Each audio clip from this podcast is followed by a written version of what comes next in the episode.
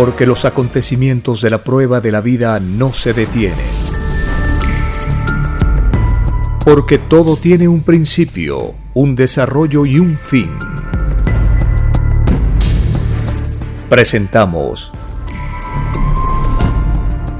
El tiempo está cerca. Una gran oportunidad para cambiar nuestros destinos y la vida. El cambio de costumbres provocará la caída del sistema de vida, de las leyes del oro. Los acontecimientos le salen al encuentro a las criaturas.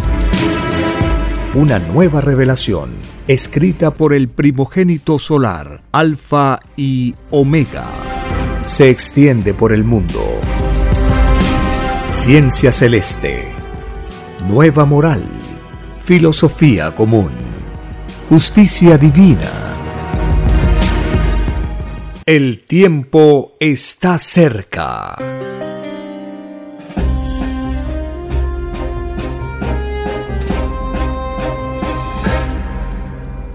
Agradeciendo al Divino Creador de todas las cosas, quien nos envía un nuevo conocimiento que se extiende por el planeta. De este conocimiento surge una doctrina que transforma las costumbres en todos los seres humanos.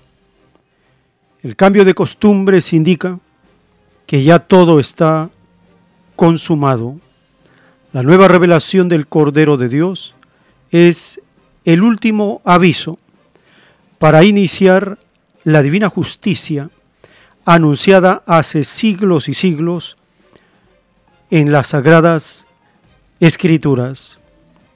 El Hijo de Dios, Cristo, no viene a predicar al mundo, ni viene a perturbar al mundo. Cristo viene a juzgar al mundo. La nueva revelación es el juicio de Dios que explica el origen, la causa, el destino de todas las cosas. Explica el por qué vamos a ser juzgados y cada uno recibirá según sus obras, según sus intenciones. En un principio, los seres humanos confunden la nueva revelación porque aparece en forma humilde, escrita en cartulinas, en papel fino, de un formato grande, un metro de alto por 70 centímetros de ancho. Ese es el tamaño de los rollos telepáticos de los planos celestes. Este mundo se va a estremecer cuando vea cómo una doctrina viviente de Dios transforma a un planeta e inicia una nueva era, el milenio de paz.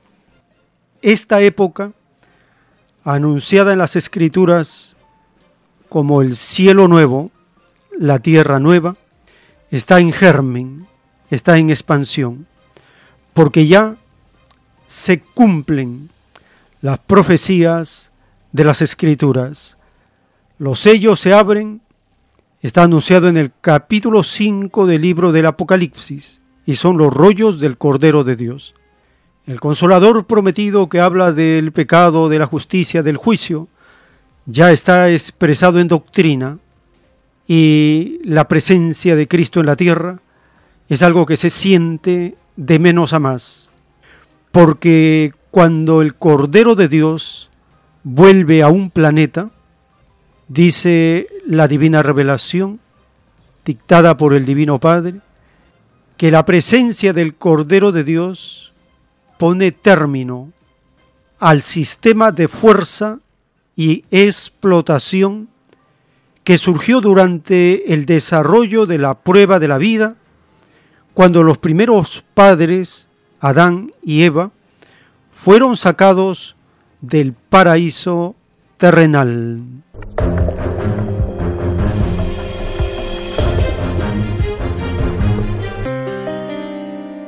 Bienvenidos. Un saludo a las familias con quienes compartimos estas informaciones, estos datos, estas lecturas de las citas bíblicas y de los párrafos y títulos de la doctrina del Cordero de Dios. Iniciamos escuchando la voz del autor de los planos celestes. Él habla de los trabajadores, del puntaje de luz que ganan aquellos que se dedican a los trabajos más pesados, donde el sudor de frente es el resultado del trabajo físico. Y al explicarnos cómo es el puntaje de luz, cómo cada uno va ganando puntos de luz, idea por idea, segundo por segundo, molécula por molécula. Y nos habla también del significado de los humildes son primeros, relacionándolo con las naciones explotadas en un sistema de vida capitalista, y estas naciones que fueron explotadas formarán un solo bloque, convirtiéndose en la más grande potencia de la Tierra. Escuchemos al autor de la ciencia del Cordero de Dios.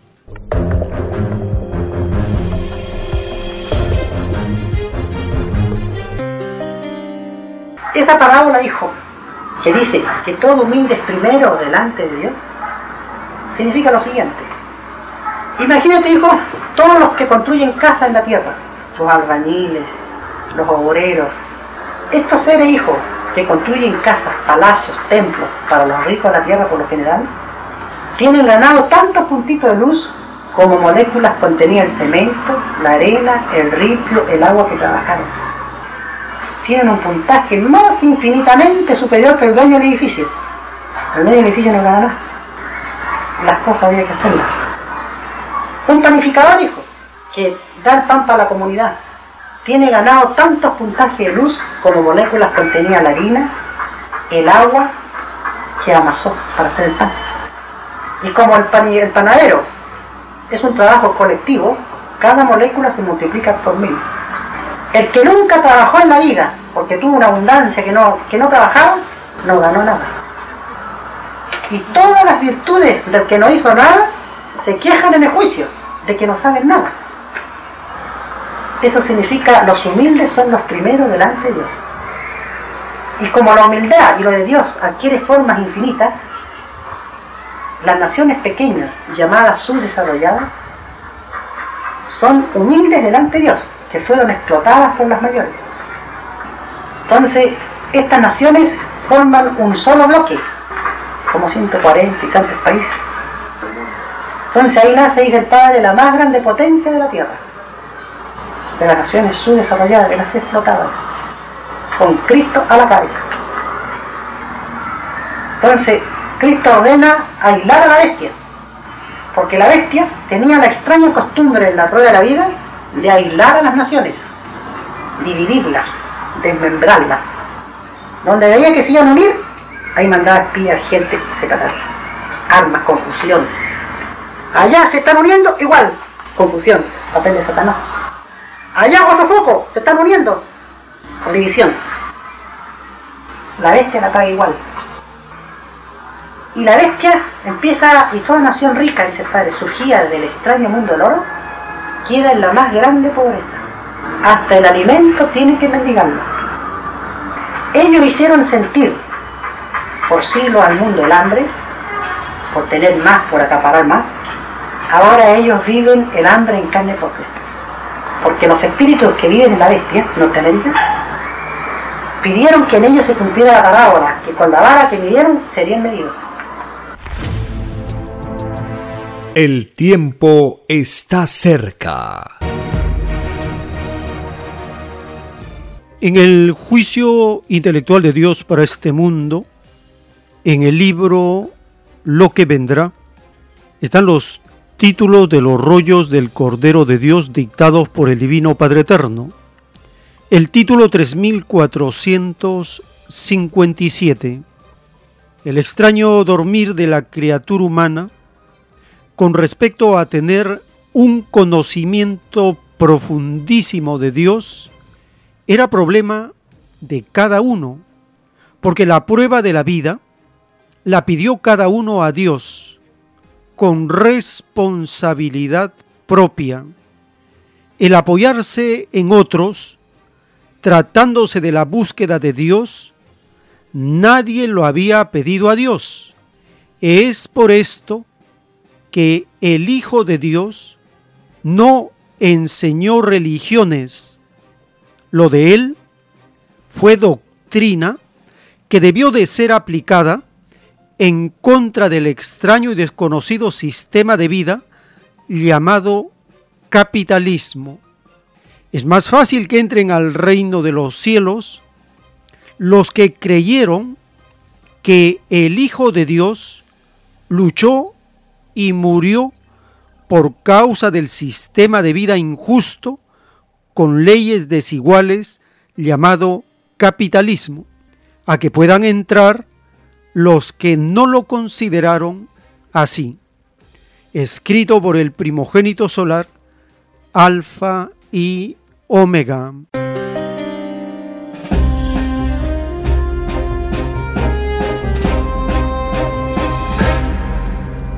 El Divino Padre Eterno nos recuerda que todos hemos pedido y prometido tener un conocimiento profundísimo de Dios, de sus sagradas escrituras y mandamientos.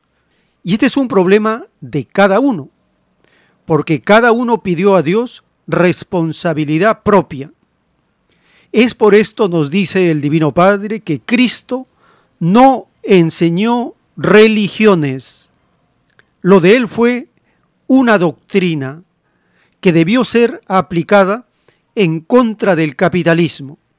En el Evangelio nosotros aprendemos cómo Cristo organizó a los apóstoles, hombres y mujeres, cómo Cristo organizó al pueblo, le dio enseñanza, educó al pueblo en una doctrina revolucionaria, en una doctrina comunista, y el pueblo entendía las parábolas.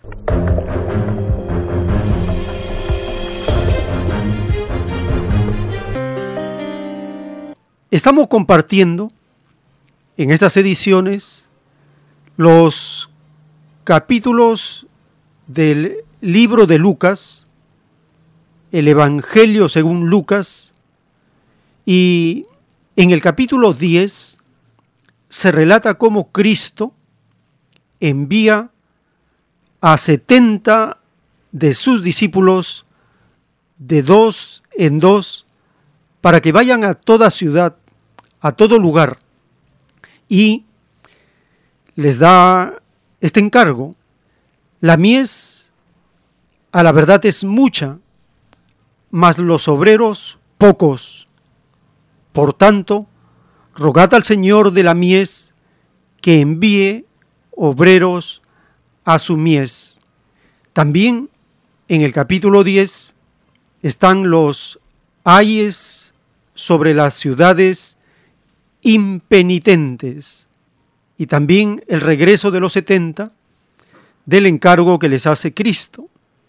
Está también cómo Jesús se alegra, se regocija, porque el divino creador ha revelado sus escrituras primero a los niños. Está la parábola del buen samaritano y la visita que hace Jesús a Marta y a María. Escuchemos el capítulo 10 del libro de Lucas.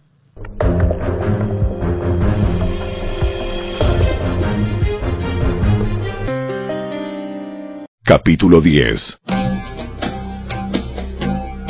Después el Señor escogió a otros setenta y dos discípulos, y los envió de dos en dos delante de él a todas las ciudades y los lugares que tenía pensado visitar, y les dio las siguientes instrucciones. La cosecha es grande, pero los obreros son pocos. Así que oren al Señor que está a cargo de la cosecha. Pídanle que envíe más obreros a sus campos. Ahora vayan y recuerden que los envío como ovejas en medio de lobos. No lleven con ustedes nada de dinero, ni bolso de viaje, ni un par de sandalias de repuesto, y no se detengan a saludar a nadie por el camino. Cuando entren en la casa de alguien, primero digan, la paz de Dios sea sobre esta casa. Si los que viven en la casa son gente de paz, la bendición permanecerá. Si no lo son, la bendición regresará a ustedes. No cambien de una casa a otra. Quédense en un lugar. Coman y beban lo que les den. No duden en aceptar la hospitalidad, porque los que trabajan merecen recibir su salario. Si entran en un pueblo donde los reciben bien, coman todo lo que les ofrezcan. Sanen a los enfermos y díganles, el reino de Dios ahora está cerca de ustedes. Pero si un pueblo se niega a recibirlos bien, salgan a las calles y digan, nos limpiamos de los pies hasta el polvo de su ciudad, para mostrar que los abandonamos a su suerte. Y sepan esto, el reino de Dios está cerca. Les aseguro que el día del juicio le irá mejor a la perversa Sodoma que a ese pueblo. ¿Qué aflicción les espera, Corazín y Bethsaida? Pues si en las perversas ciudades de Tiro y de Sidón se hubieran hecho los milagros que hice entre ustedes, hace tiempo sus habitantes se habrían arrepentido de sus pecados vistiéndose de tela áspera y echándose ceniza sobre la cabeza en señal de remordimiento. Así es, el día del juicio les irá mejor a Tiro y Sidón que a ustedes. ¿Y ustedes, los de Capernaum, serán honrados en el cielo? No, descenderán al lugar de los muertos. Entonces dijo a sus discípulos, el que acepta el mensaje de ustedes, me acepta también a mí.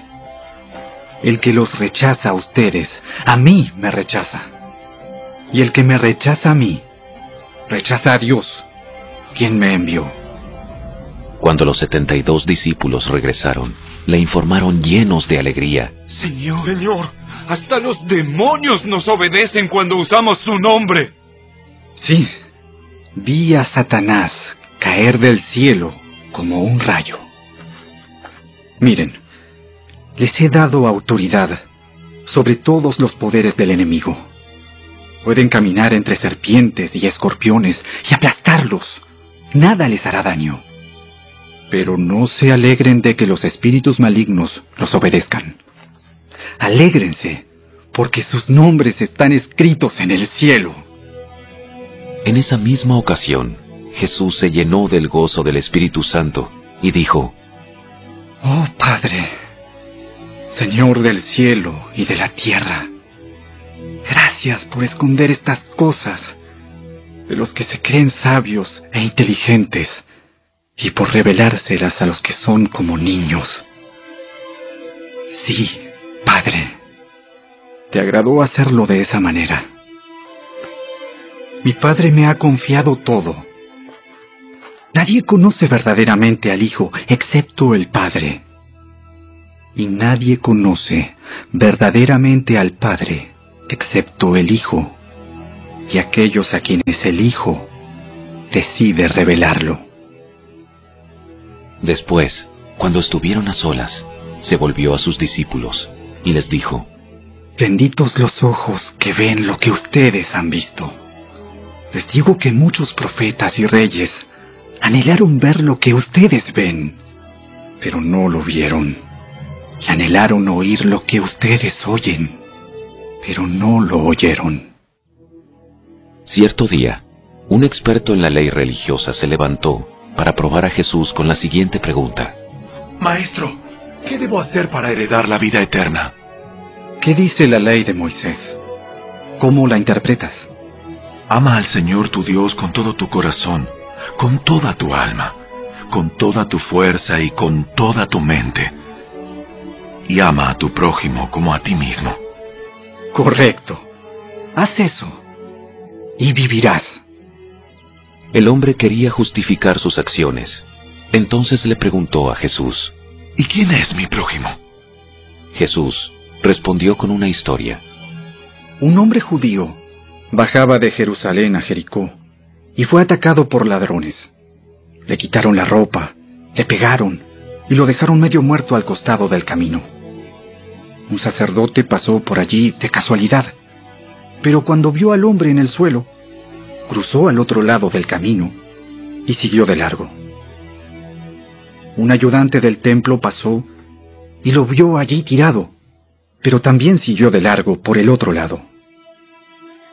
Entonces pasó un samaritano despreciado, y cuando vio al hombre, sintió compasión por él. Se le acercó y le alivió las heridas con vino y aceite de oliva, y se las vendó. Luego subió al hombre en su propio burro y lo llevó hasta un alojamiento donde cuidó de él. Al día siguiente, le dio dos monedas de plata al encargado de la posada y le dijo, Cuida de este hombre. Si los gastos superan esta cantidad, te pagaré la diferencia la próxima vez que pase por aquí. Ahora bien, ¿cuál de los tres te parece que fue el prójimo del hombre atacado por los bandidos? El que mostró compasión. Así es. Ahora ve y haz lo mismo. Durante el viaje a Jerusalén, Jesús y sus discípulos llegaron a cierta aldea donde una mujer llamada Marta los recibió en su casa. Su hermana María se sentó a los pies del Señor a escuchar sus enseñanzas. Pero Marta estaba distraída con los preparativos para la gran cena. Entonces se acercó a Jesús y le dijo, Maestro, ¿no te parece injusto que mi hermana esté aquí sentada mientras yo hago todo el trabajo? Dile que venga a ayudarme. Mi apreciada Marta, estás preocupada y tan inquieta con todos los detalles. Hay una sola cosa por la que vale la pena preocuparse. María la ha descubierto y nadie se la quitará. El tiempo está cerca. En un párrafo de los rollos del Cordero de Dios, el Divino Padre Eterno a los gobernantes les recuerda, y de verdad os digo, que todo gobierno que no dio educación a mis humildes, despreciados, obreros, mineros, campesinos, empleadas domésticas, basureros, mozos, carpinteros, soldados, dueñas de casa, municipales, porteros, jornaleros, operarios, limpiadores y todos aquellos que por su misma condición no les fue dado alcanzar las universidades, ningún miembro de tales gobiernos entrará al reino de los cielos. No enseñan mis escrituras que todo humilde es primero, y vosotros, por hacer en vuestras leyes lo contrario, no veréis la gloria del Padre. Más os valdría jamás nunca haber pertenecido a gobiernos que despreciaron a mis humildes, así como vosotros despreciasteis en esta vida, así seréis vosotros despreciados. De verdad os digo que todo atraso provocado en la creación se paga en otras existencias.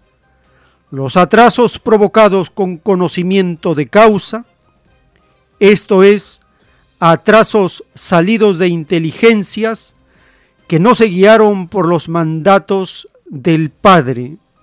Y de verdad os digo que todo aquel que no se guía por lo del Padre se va acercando más y más a las tinieblas, segundo tras segundo, mientras se vive, porque así es el universo viviente del Padre Jehová, escrito por el primogénito solar, Alfa y Omega.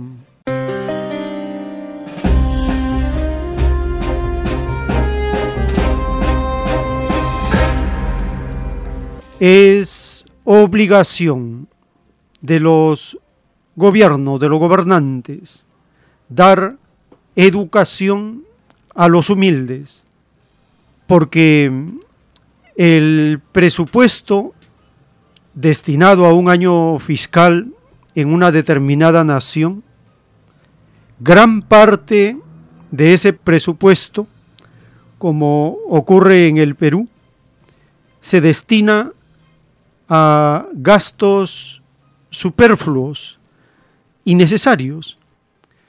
Se destina para que los burócratas, funcionarios y toda extraña autoridad de los gobiernos actúen como si fueran de una nación donde abunda la riqueza material, creada a través del dinero, porque la riqueza que pertenece a cada nación está basada en el trabajo.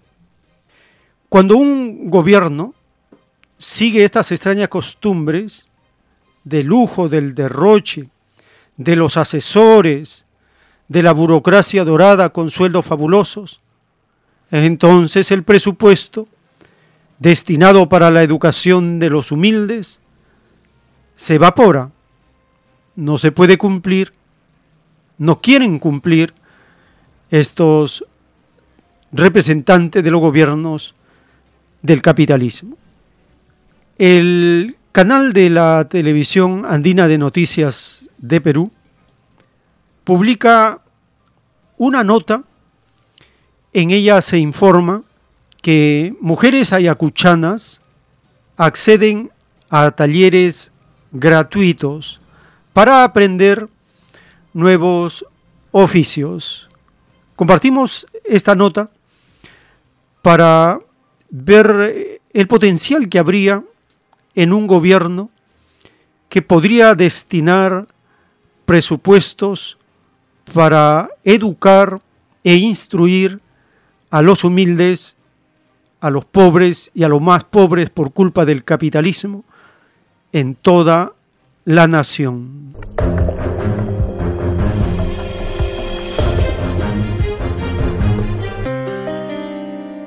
Bienvenidos al Tambo Pomapuquio. En la provincia ayacuchana de Huamanga, las comunidades rurales del distrito de Acocro acceden de manera gratuita a los talleres de corte y confección de prendas de vestir. Las clases son dictadas en el Tambo Bicentenario Pomapuquio del Programa Nacional País. Se dictan las clases una vez por semana y de forma dinámica enseñan a las participantes sobre el uso de la máquina de coser, la elección de la tela y la toma de medidas para la confección de diversas prendas. Para el desarrollo del taller, las estudiantes cuentan con 12 máquinas de coser, telas, hilos, tijeras y diversos implementos donados por World Vision. El objetivo de este taller es contribuir al desarrollo económico de las mujeres, con énfasis en las jóvenes estudiantes y madres solteras. Así se reduce los índices de violencia familiar y mejoran su calidad de vida. El taller dura tres meses para luego iniciar emprendimientos de confección de mascarillas, vestidos, pantalones, chompas, entre otros. Además, el MIDIS brinda a las mujeres mayores oportunidades con la formación de habilidades y la generación de sus propios ingresos económicos. Las capacitaciones revalorizan el rol de la mujer en una comunidad dedicada, principalmente a la ganadería y la agricultura.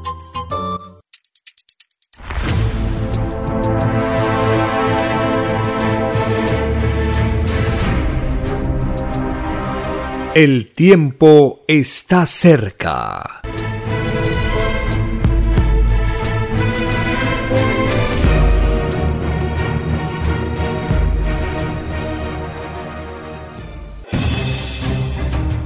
El tiempo ha llegado. Hay momentos cuando el pueblo entra en un estado de soberanía y esto ocurre cuando el creador de la vida ordena cambiarlo todo. Por mandato divino, está escrito en la doctrina Alfa y Omega que deben constituirse congresos de obreros y obreras en todas las naciones. Cristo dijo en Lucas 12, verso 32, No temáis, pequeño rebaño, porque a vuestro Padre le ha placido daros el reino. Envíe sus aportes en texto y audio al 934-407-166 o solicite más información al 934-407-166. Solo una unidad común con nueva moral dará paz al mundo. Por orden de Dios Padre, el mundo será dirigido por los trabajadores. Ha llegado el tiempo para que el pueblo escoja su propio destino y se gobierne a sí mismo. Alegraos, humildes del mundo, vuestro yugo llega a su fin.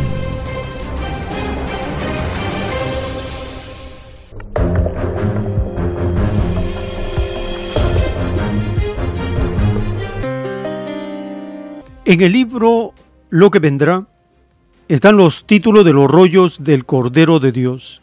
El título 844, dictado por el Padre Eterno, nos anuncia su justicia para los limpiadores de canales, ríos, lagunas.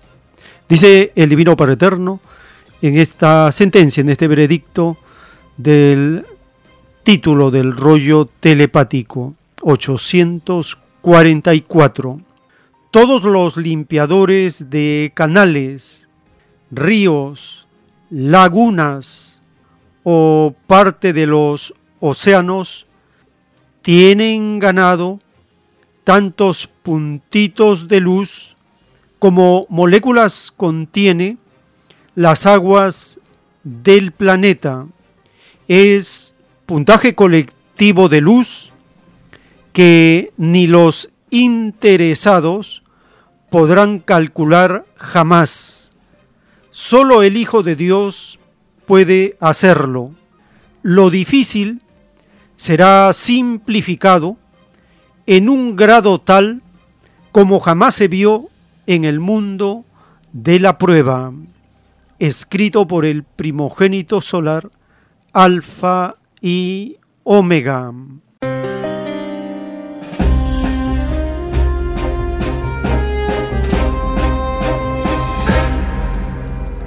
Para conocer la psicología y filosofía de los hermanos y hermanas en la patria planetaria que se dedican a este trabajo arduo con mucha paciencia y dedicación, con mucho amor por la naturaleza, por la vida, por los ecosistemas, por las comunidades.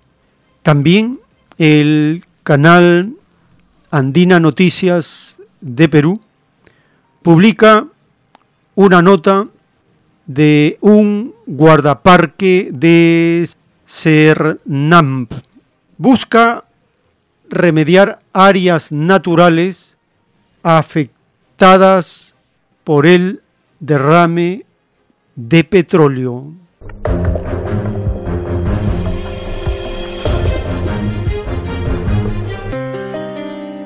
En estos momentos nos ubicamos en Playa Positos, viendo el tema de la eh, succión de hidrocarburo a través de nuestros skimmers y las motobombas que van a eh, pasar a estas piscinas que se encuentran aquí de Cernán, ¿no? donde se van a almacenar todo el hidrocarburo que se saca del mar. ¿no?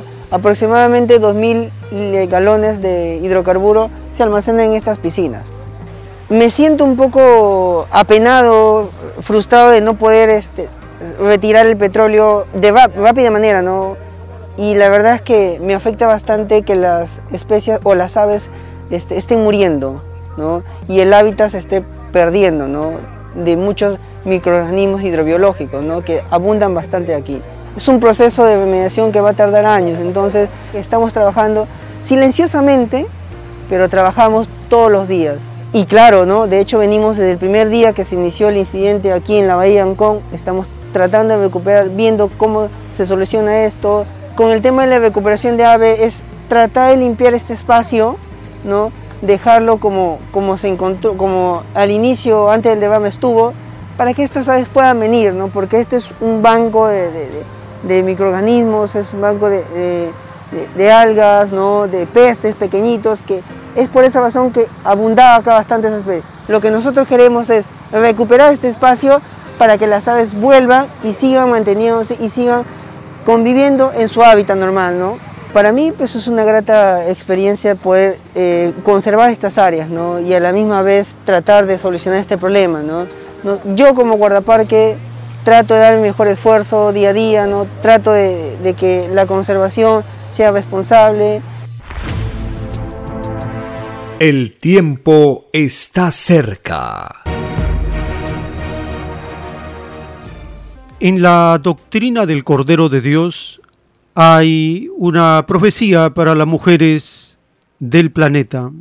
Dice el Divino Padre Eterno, en un plano celeste, todas las mujeres de la tierra se unirán y gobernarán en el planeta Tierra, pues mis divinas leyes son para que todos tengan iguales derechos, tanto hombres como mujeres, el maldito ejercicio de la maldita fuerza de parte de los hombres ha sido la mayor barrera con que mis hijas terrestres han sido degradadas, quitándoles todo el divino derecho que por ley natural les corresponde.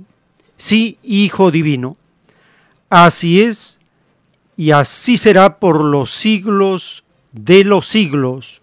Tú, Hijo Divino, pondrás la divina justicia en su lugar, pues la divina palabra omega significa en divinas ciencias celestes la mejor amiga, el divino fin que tiene todo pleito humano, pues Solo injusticias se esperan de una filosofía que solo busca su propio bienestar, sin importarle si los métodos de que se vale son justos o no. Escrito por el primogénito solar, Alfa y Omega.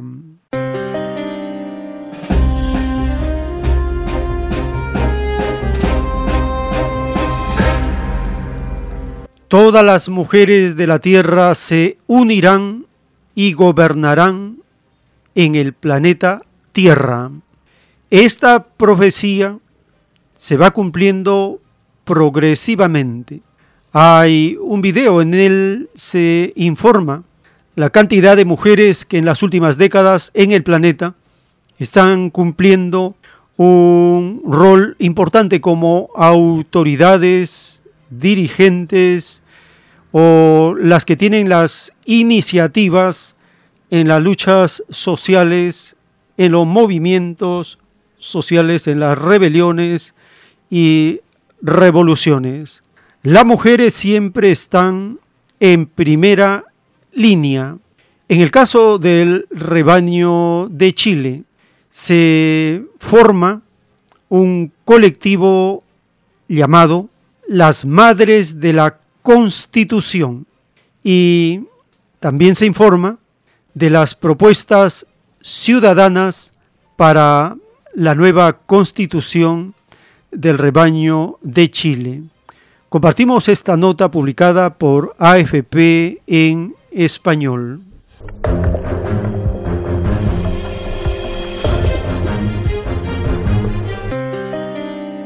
Erika González es una de las llamadas madres de la Constitución de Chile.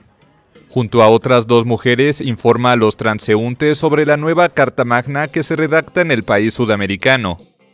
Nosotros entregamos información a la gente, eh, porque la gente no, hay mucha que no está informada, pero un montón de gente. Incluso nos atacan sin saber eh, y bueno, a eso nos dedicamos. Las mujeres informan actualmente sobre una de las etapas más esperadas del proceso constituyente, la recepción de las iniciativas populares de norma, propuestas ciudadanas presentadas para ser incluidas en la nueva constitución. Para ser aceptados, los proyectos debieron contar con el respaldo de 15.000 firmas. De las casi 2.500 iniciativas presentadas, se admitieron 78, que deberán ser defendidas por sus promotores y aprobadas en una comisión. Luego pasarán al Pleno de la Convención, donde deberán recoger el apoyo de dos tercios de los constituyentes. Entendemos que no esta no va a ser una constitución maximalista, pero sí pensamos que, claramente es el escenario del mayor debate político que estamos teniendo hoy día, donde por primera vez eh, existe una verdadera eh, posibilidad de participación y de expresión popular. Recordemos que esta iniciativa popular reunió las 15.000 firmas requeridas para ser discutida en nueve horas, lo que es absolutamente histórico. La convención debe redactar una constitución que reemplace a la heredada de la dictadura de Augusto Pinochet, señalada como origen de las desigualdades en Chile que generaron la revuelta social de octubre de 2019. Al menos en términos de derechos sociales, yo creo que va a haber valido la pena todo este esfuerzo. Yo creo que hay mucho consenso en las cosas básicas que originaron o detonaron al final la, crisis social, el estallido, la revuelta, no sé cómo quieran decirle, que vamos a, a avanzar. Los constituyentes tienen hasta julio próximo para presentar el texto de la nueva constitución, que será sometida a un plebiscito con voto obligatorio para definir si sustituye o no a la presente Carta Magna. El tiempo está cerca. Les recordamos las actividades culturales de los domingos en Vegetalia, Camaná 344, en el Cercado de Lima, a partir de las 3 de la tarde, conversatorio, para que puedan también observar la exposición de las copias de los rollos telepáticos, compartir materiales como volantes, folletos, y a las 4 conferencia para este domingo 13 de febrero de 2022. El tema El Consolador Prometido. Las ciencias celestes se extienden por el planeta. El ingreso para estas actividades es completamente libre. Y en el distrito de Lince, en el restaurante vegetariano Fuente Natural, en Avenida Canevaro 469, de lunes a sábado, a partir del mediodía, pueden también visitar para solicitar volantes y avisar de la doctrina de la ciencia celeste, los libros, la página web, los programas de radio, los podcasts, etc.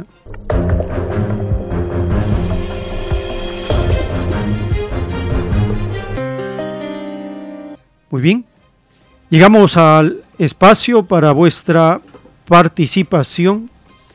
Teléfonos en cabina 471 1898 681 1152 y también al celular 934 407 166. Estamos conociendo estas informaciones del despertar de los pueblos en los grandes cambios que son necesarios para cambiar las condiciones de vida impuestas por el capitalismo. Tenemos una comunicación. Aló. Aló, buenos días. hermano. Ah, adelante, eh, le escuchamos, hermano. Mire, este, no, que estos gobiernos solitos se remascaran, ¿no? El pueblo tiene que buscar que hacerles cumplir, en la medida de lo posible, eh, la mayor parte de los que nos prometió. eh, eh, pues porque ahora se escapan por las ramas. En el caso esto del Fonavi, mire, hubo dinero y nadie dijo nada cuando el señor Vizcarra dio más de 70 mil millones para las empresas. Sin embargo, para devolver supuestamente 46 mil millones que le den al a los fonavistas, ahí todos dicen que no hay caja, que no hay dinero, que se buscará que darle con prioridad a los más vulnerables. Eh, en verdad, esta es una táctica que siempre usan y lamentablemente con eh, estamos en más de lo mismo. Lo que aportaron tanto al FONAVI como a, a la ONP, ¿no? Eh, aportaron para un fin específico, el cual no fue cumplido. Entonces, es deber del Estado devolver esos dineros a los afectados con, en, una proporción tal que eh, se, a, lo aportado, ¿no? Es decir, que se dé eh, actualizado esos montos. Igual a los, a, los de la ONP también se le debe dar las pensiones con los montos actualizados. Eh, cuando uno aportaba a la ONP o al FONAVI, daba una cantidad determinada y nunca tenía un nivel mínimo que llevara como referencia el salario mínimo. Entonces, sobre esa base, la actual, deberían dar el, tanto el FONAVI como las pensiones de la ONP, las cuales lamentablemente en combinación con las AFP buscan mecanismos de lo más absurdos para negar a los aportantes el dinero que les pertenece. Este, por ejemplo, ¿no? en el caso de la ONP, dice que si uno está afiliado en la AFP, mientras ello no cumpla con lo que la AFP diga, ¿no? Y la Superintendencia de Banca y Seguros también está en combinación con la AFP. Este, uno no puede acceder a un derecho legítimo que ya tuvo aportando a la ONP. Nada más absurdo, porque si uno tiene lo fundamental, lo demás ya es secundario. Que lo borren o esté afiliado a la AFP, porque esta se niega a uno desafiliarlo, es lo secundario. Lo que vale es que los aportes, tanto al FONAVI como a la ONP ya han sido dados. Y en base a esto, estos deben devolver el dinero a los trabajadores. Otra cosa, eh, están hablando del, del medio ambiente. Hasta ahora, las autoridades del Estado no se manifiestan públicamente y dan un informe de lo que sucedió en la Pampilla. Yo me pregunto, controladores, fiscales, autoridades, ¿han ingresado a la, a la refinería de la Pampilla? ¿Han ingresado al, al buque a corroborar e investigar qué es lo que pasó. Entonces se ve claramente que este Estado no tiene eh, autoridad sobre las empresas transnacionales, las cuales hacen lo que les da la gana. Y prueba de ello es que los Graña y Monteros se jactan de que van a pagar 60 millones por todo lo que nos han robado. Es decir, ellos prácticamente se autosancionan, ¿no? Y lo comunican.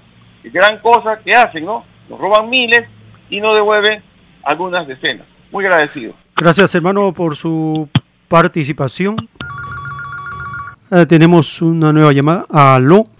Aló, buenos días hermanito. Ah, adelante hermana, le escuchamos. Gracias hermanito. En primer lugar pues agradecerles a ustedes porque ustedes nos brindan mucho conocimiento y también nos recomiendan escudriñar las escrituras.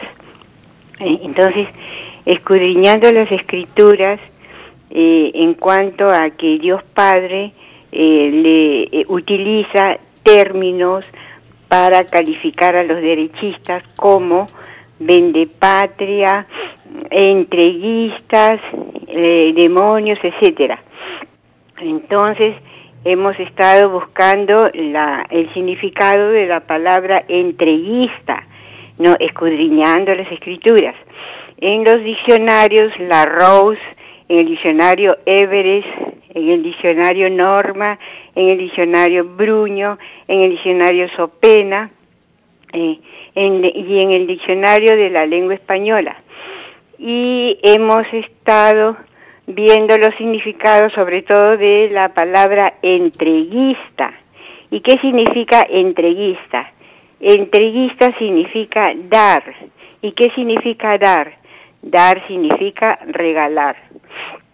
Eh, eh, este es el significado de la palabra. Por lo tanto, Por lo tanto, Dios Padre nos dice que no solo son vendepatrias, sino también son regalapatrias, no aparte de que son demonios y todo lo demás. E, esos son los términos que Dios Padre utiliza. Entonces sí, en la práctica vemos pues de que de que nuestros recursos prácticamente están siendo regalados sobre todo a las transnacionales y a las CONFIR, que ellos son los que dominan, dominan nuestra, nuestra nación. ¿Por qué? Porque se valen del Congreso y de los locutores que eh, mañana, tarde y noche estupidizan a la población, ¿no? Eh, haciéndonos creer que estamos muy bien en, todo sentido cuando la realidad es otra. Gracias, hermanito. Muchas gracias, hermana, por sus aportes, su participación. Y también hemos buscado la palabra vendepatria y se refiere a aquellos que se toman atribuciones de poner en valor o negociar lo que jamás nunca debe ser vendido, negociado o transado. Y la palabra regalar tiene una connotación positiva, dar con agrado, hasta se puede tomar como un acto de caridad. El regalar tiene un significado positivo, pero el vender tiene un significado negativo. Y lo que hacen estos eh, traidores a la patria es algo negativo. Y entreguista es también un término despectivo porque denota que procede en contra de los intereses propios o de la comunidad. Entonces la utilización de las palabras son correctas cuando se las aplica tal como lo enseña las Sagradas Escrituras o la Divina Revelación, porque regalar es dar con agrado, pero vender, ahí hay un interés, y cuando hay interés, ya el demonio está dentro, porque nada puede ser comprado o vendido en este planeta, porque Dios todo lo ha dado gratis. Nos dio la vida gratis, los elementos no nos cobran por facilitarnos la vida, todo en el universo es gratuito, común, comunista. La palabra vender por sí solo ya es una palabra negativa. La palabra ganancia también es una palabra negativa, porque en las escrituras significa ganancia injusta. No hay ninguna palabra que signifique ganancia justa. Toda ganancia es injusta porque es salida del capitalismo. Y el capitalismo está basado en la ley del oro. Es por eso que tratamos de utilizar los términos que no tengan una connotación positiva para referirnos a los demonios, sino negativa, para que se sienta el mayor peso, rigor y justicia que el Divino Creador establece contra estos vendepatrias, entreguistas, payos, traidores, etc. Son muchos sinónimos que se pueden utilizar para designar el mal quehacer de estos seres acomplejados por el oro, que es también otro término que utiliza el Divino Creador para estos derechistas o capitalistas. Tenemos una comunicación. Aló. Días, hermano. Gloria al Padre mm, eterno, creador del cielo y la tierra. Gloria al Padre, hermano. Adelante. Sí, amén, hermano. Hermano, para, ah, para, mm, para participar acerca de los acontecimientos que estamos viviendo, ¿no?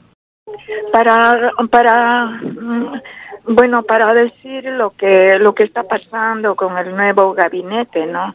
Y ah, ah, bueno, eh, es bueno este, estar organizados organizados la, la, población con diferentes colectivos que hemos ah, participado para elegir este nuevo gobierno. Y eh, sin embargo ah, la ultraderecha se está juntando para, para criticar, para destruir al, al nuevo gabinete. Y ah, vemos aquí a los grupos de poder económico que, con la prensa mercenaria eh, nuevamente están que atacan en vez de ayudar al, al gobierno. Entonces, en este caso, ah, por eso digo, también tener, ah, tener presente con nuestra intuición, con nuestra mente, con nuestra fe, ah, pedir al Padre Eterno para que estos demonios caigan, para que nuestro, uh, nuestros recursos naturales no sean saqueados, no sigan saqueándose. Ahorita hay problemas en Apurímac con la minera Las Bambas, donde está metido, uh, donde está metido el delincuente alcalde regional Lantarón. entonces, él ahora se está asegurando a su bolsillo con toda su mafia para, para matar, para, para despojar a las comunidades de Chumbivilcas con el cuento de que por ahí no pasa la, la carretera donde saquean nuestros minerales. Eh, los comuneros tienen todo el derecho de cuidar el medio ambiente, sus ríos, sus campos, ah, todo, todo donde, donde nacieron. Eh, y ahora terquiversan la, los medios de comunicación ah, viendo nada más su factor económico ah, y no lo ven la vida humana. Y, y por eso tenemos ah, no tenemos que ser cómplices de, mm, de, de los vendepatrias que están saqueando nuevamente no los los extraños que entran al país para saquear nuestros recursos, dejando, destruyendo el medio ambiente.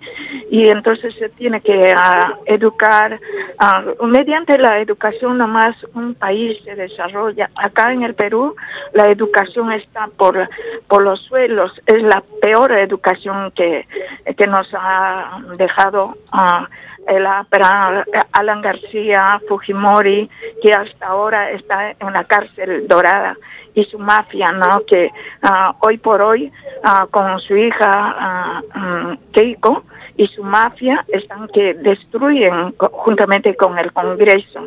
Muy amable, hermano. Muchas gracias, hermana, por su participación.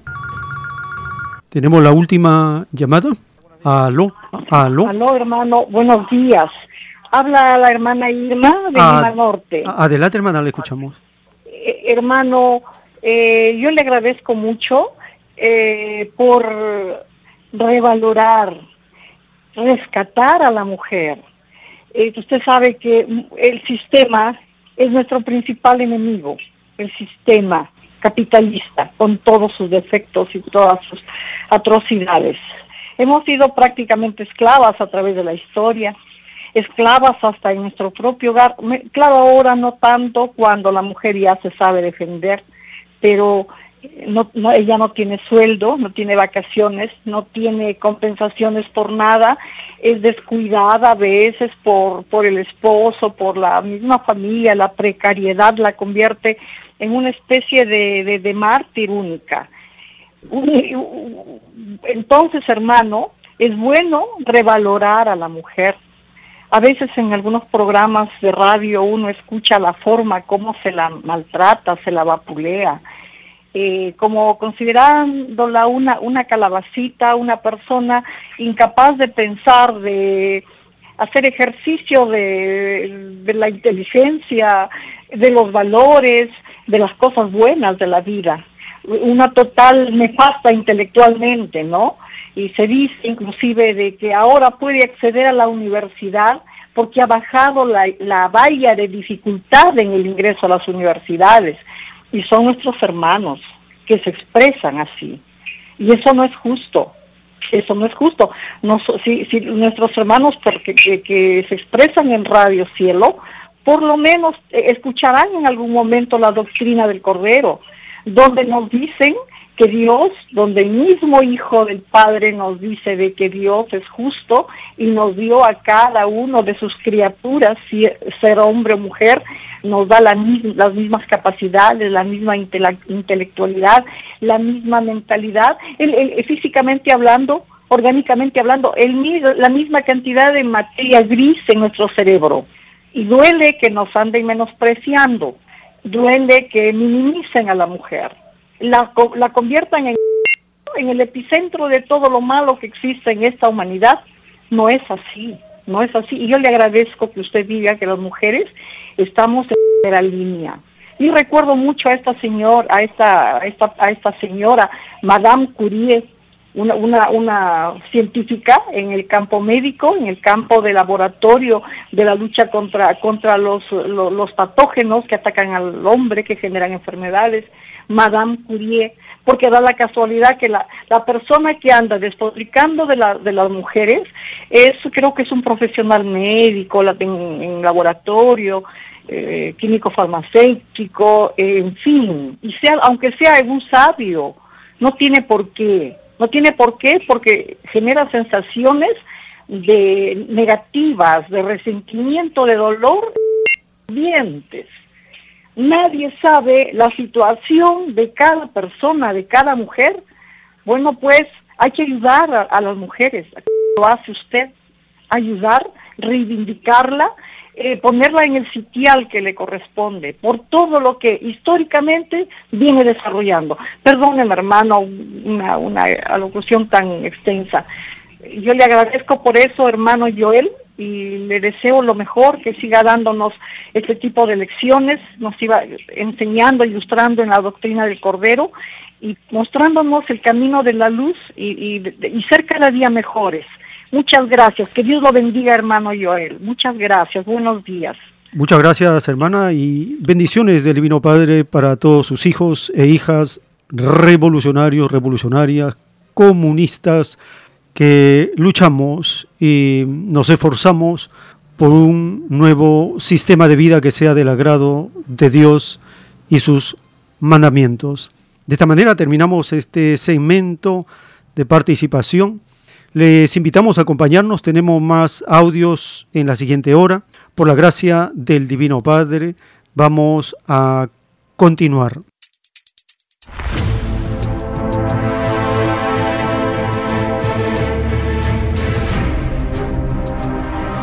El tiempo está cerca.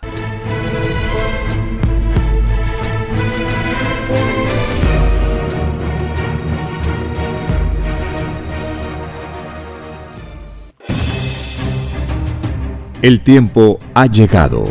Hay momentos cuando el pueblo entra en un estado de soberanía y esto ocurre cuando el creador de la vida ordena cambiarlo todo. Por mandato divino, está escrito en la doctrina Alfa y Omega que deben constituirse congresos de obreros y obreras en todas las naciones. Cristo dijo en Lucas 12, verso 32, no temáis, pequeño rebaño, porque a vuestro Padre le ha placido daros el reino. Envíe sus aportes en texto y audio al 934-407-166 o solicite más información al 934-407-166. Solo una unidad común con nueva moral dará paz al mundo. Por orden de Dios Padre, el mundo será dirigido por los trabajadores. Ha llegado el tiempo para que el pueblo escoja su propio destino y se gobierne a sí mismo. Alegraos, humildes del mundo, vuestro yugo llega a su fin.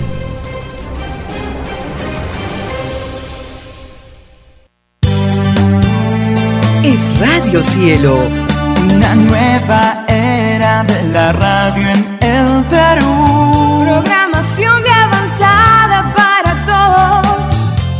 Es Radio Cielo,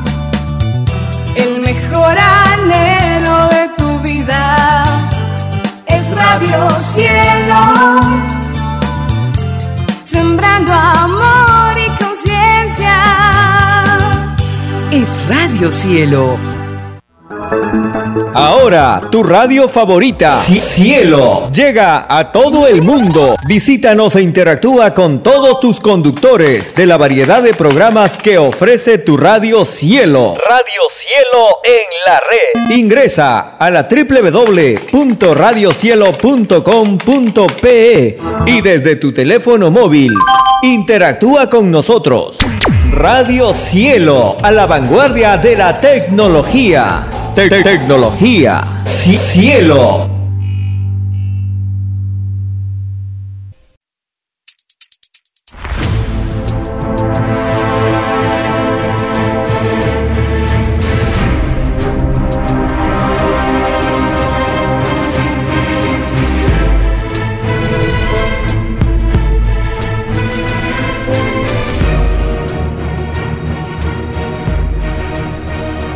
Porque los acontecimientos de la prueba de la vida no se detienen.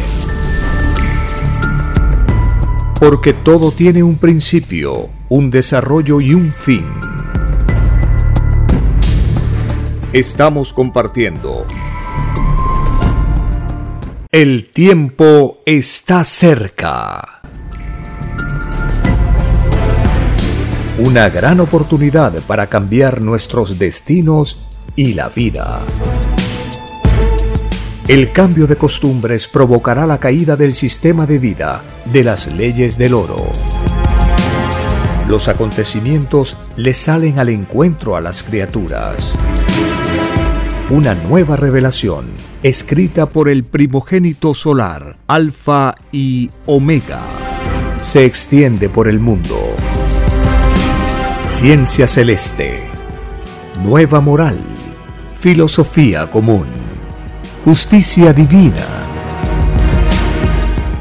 El tiempo está cerca.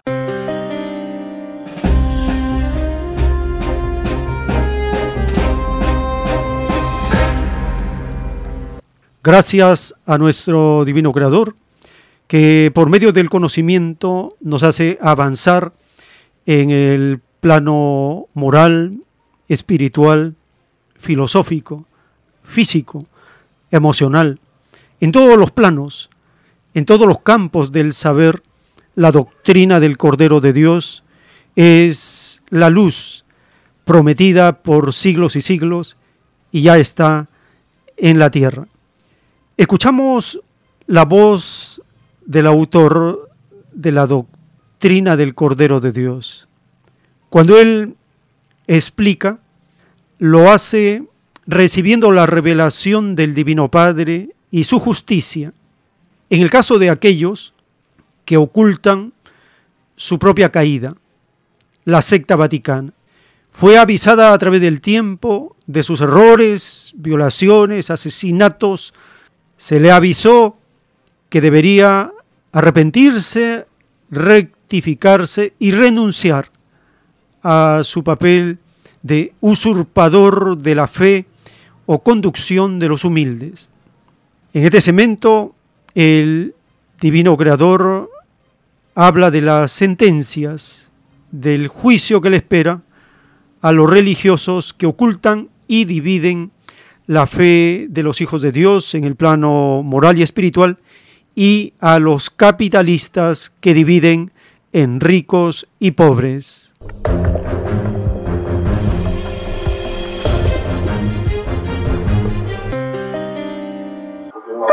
Que habla de su caída, que se anunció al mundo de muchas maneras, por visiones, por, por pergaminos, por rollos, por cañas. Este extraño egoísmo, dice el Padre, de no ser sincero con los que le siguieron, se pagan el juicio, segundo por segundo. Es más fácil que entre al reino de Dios uno que fue sincero, a que entre uno que ocultó. Y viene una ira en el llorar y de dientes del llamado mundo cristiano contra los religiosos. Van a ser perseguidos, como quien persigue o arranca de, un, de una epidemia. Por la siguiente, dice el Padre, por culpa de los llamados religiosos que me dividieron a mis hijos en muchas creencias, habiendo un solo Dios nomás, y por culpa de los llamados capitalistas que me los dividieron en ricos y pobres, ningún espíritu humano entra al reino de los cielos. Ni ninguno ha entrado desde el mismo instante que conoció a los dos, al religioso y al católico. Al reino de Dios se entra con la misma inocencia con que se salió. Entonces ahí nace la ira en el llorar. Se cumple la ley con la vara que me dice se la me El la pura palabra que dice llorar y crujir de dientes, está diciendo usted que nada agradable viene. La palabra lo dice aún siendo ignorante. El solo hecho de captar el significado, de, la intuición le dice esto no es nada agradable. Llorar y crujir de dientes. Esto es doloroso. No sé cómo será, pero es doloroso. Porque eh, nadie pide llorar. Con dolor y crujir de dientes, nadie.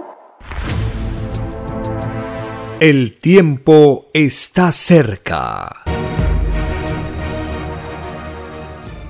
En el libro Lo que vendrá, están los títulos de los rollos del Cordero de Dios. El título 1823 dice el Divino Padre Eterno, la más humilde y sencilla oración, salida de mente alguna, constituye la más grande adoración al Divino Padre Jehová.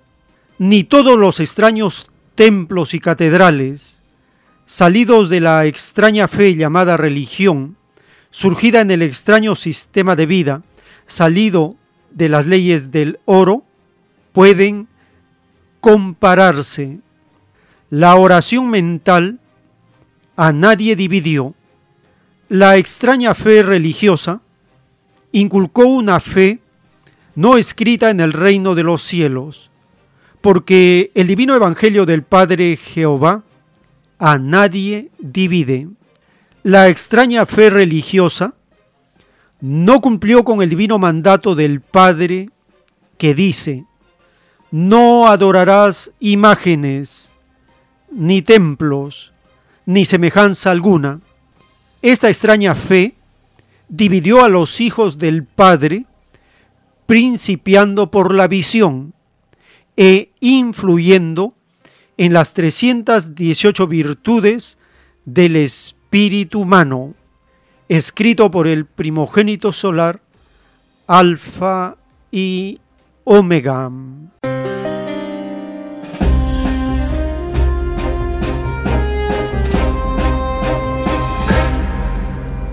La más humilde y sencilla oración constituye la más grande adoración al Divino Padre que ni todos los templos ni catedrales pueden compararse.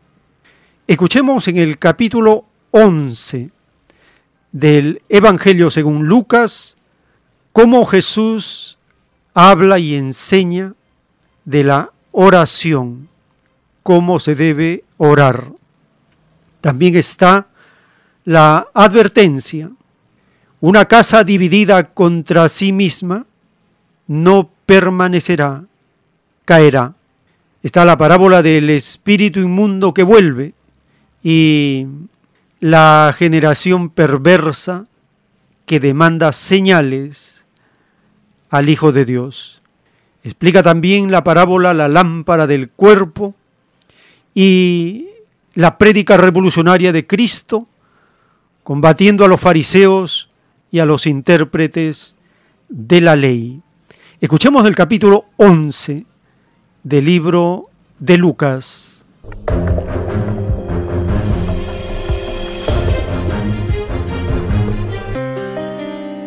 Capítulo 11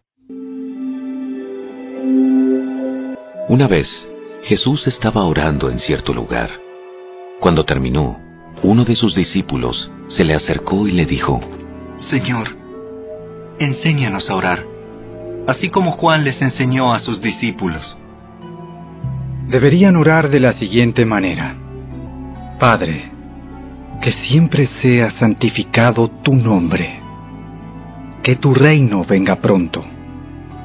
Danos cada día el alimento que necesitamos y perdónanos nuestros pecados, así como nosotros perdonamos a los que pecan contra nosotros. Y no permitas que cedamos ante la tentación. Luego utilizó la siguiente historia para enseñarles más acerca de la oración. Supongan que uno de ustedes va a la casa de un amigo a medianoche para pedirle que le preste tres panes. Le dices, Acaba de llegar de visita un amigo mío y no tengo nada para darle de comer. Supongan que ese amigo grita desde el dormitorio. No me molestes. La puerta ya está cerrada y mi familia y yo estamos acostados. No puedo ayudarte.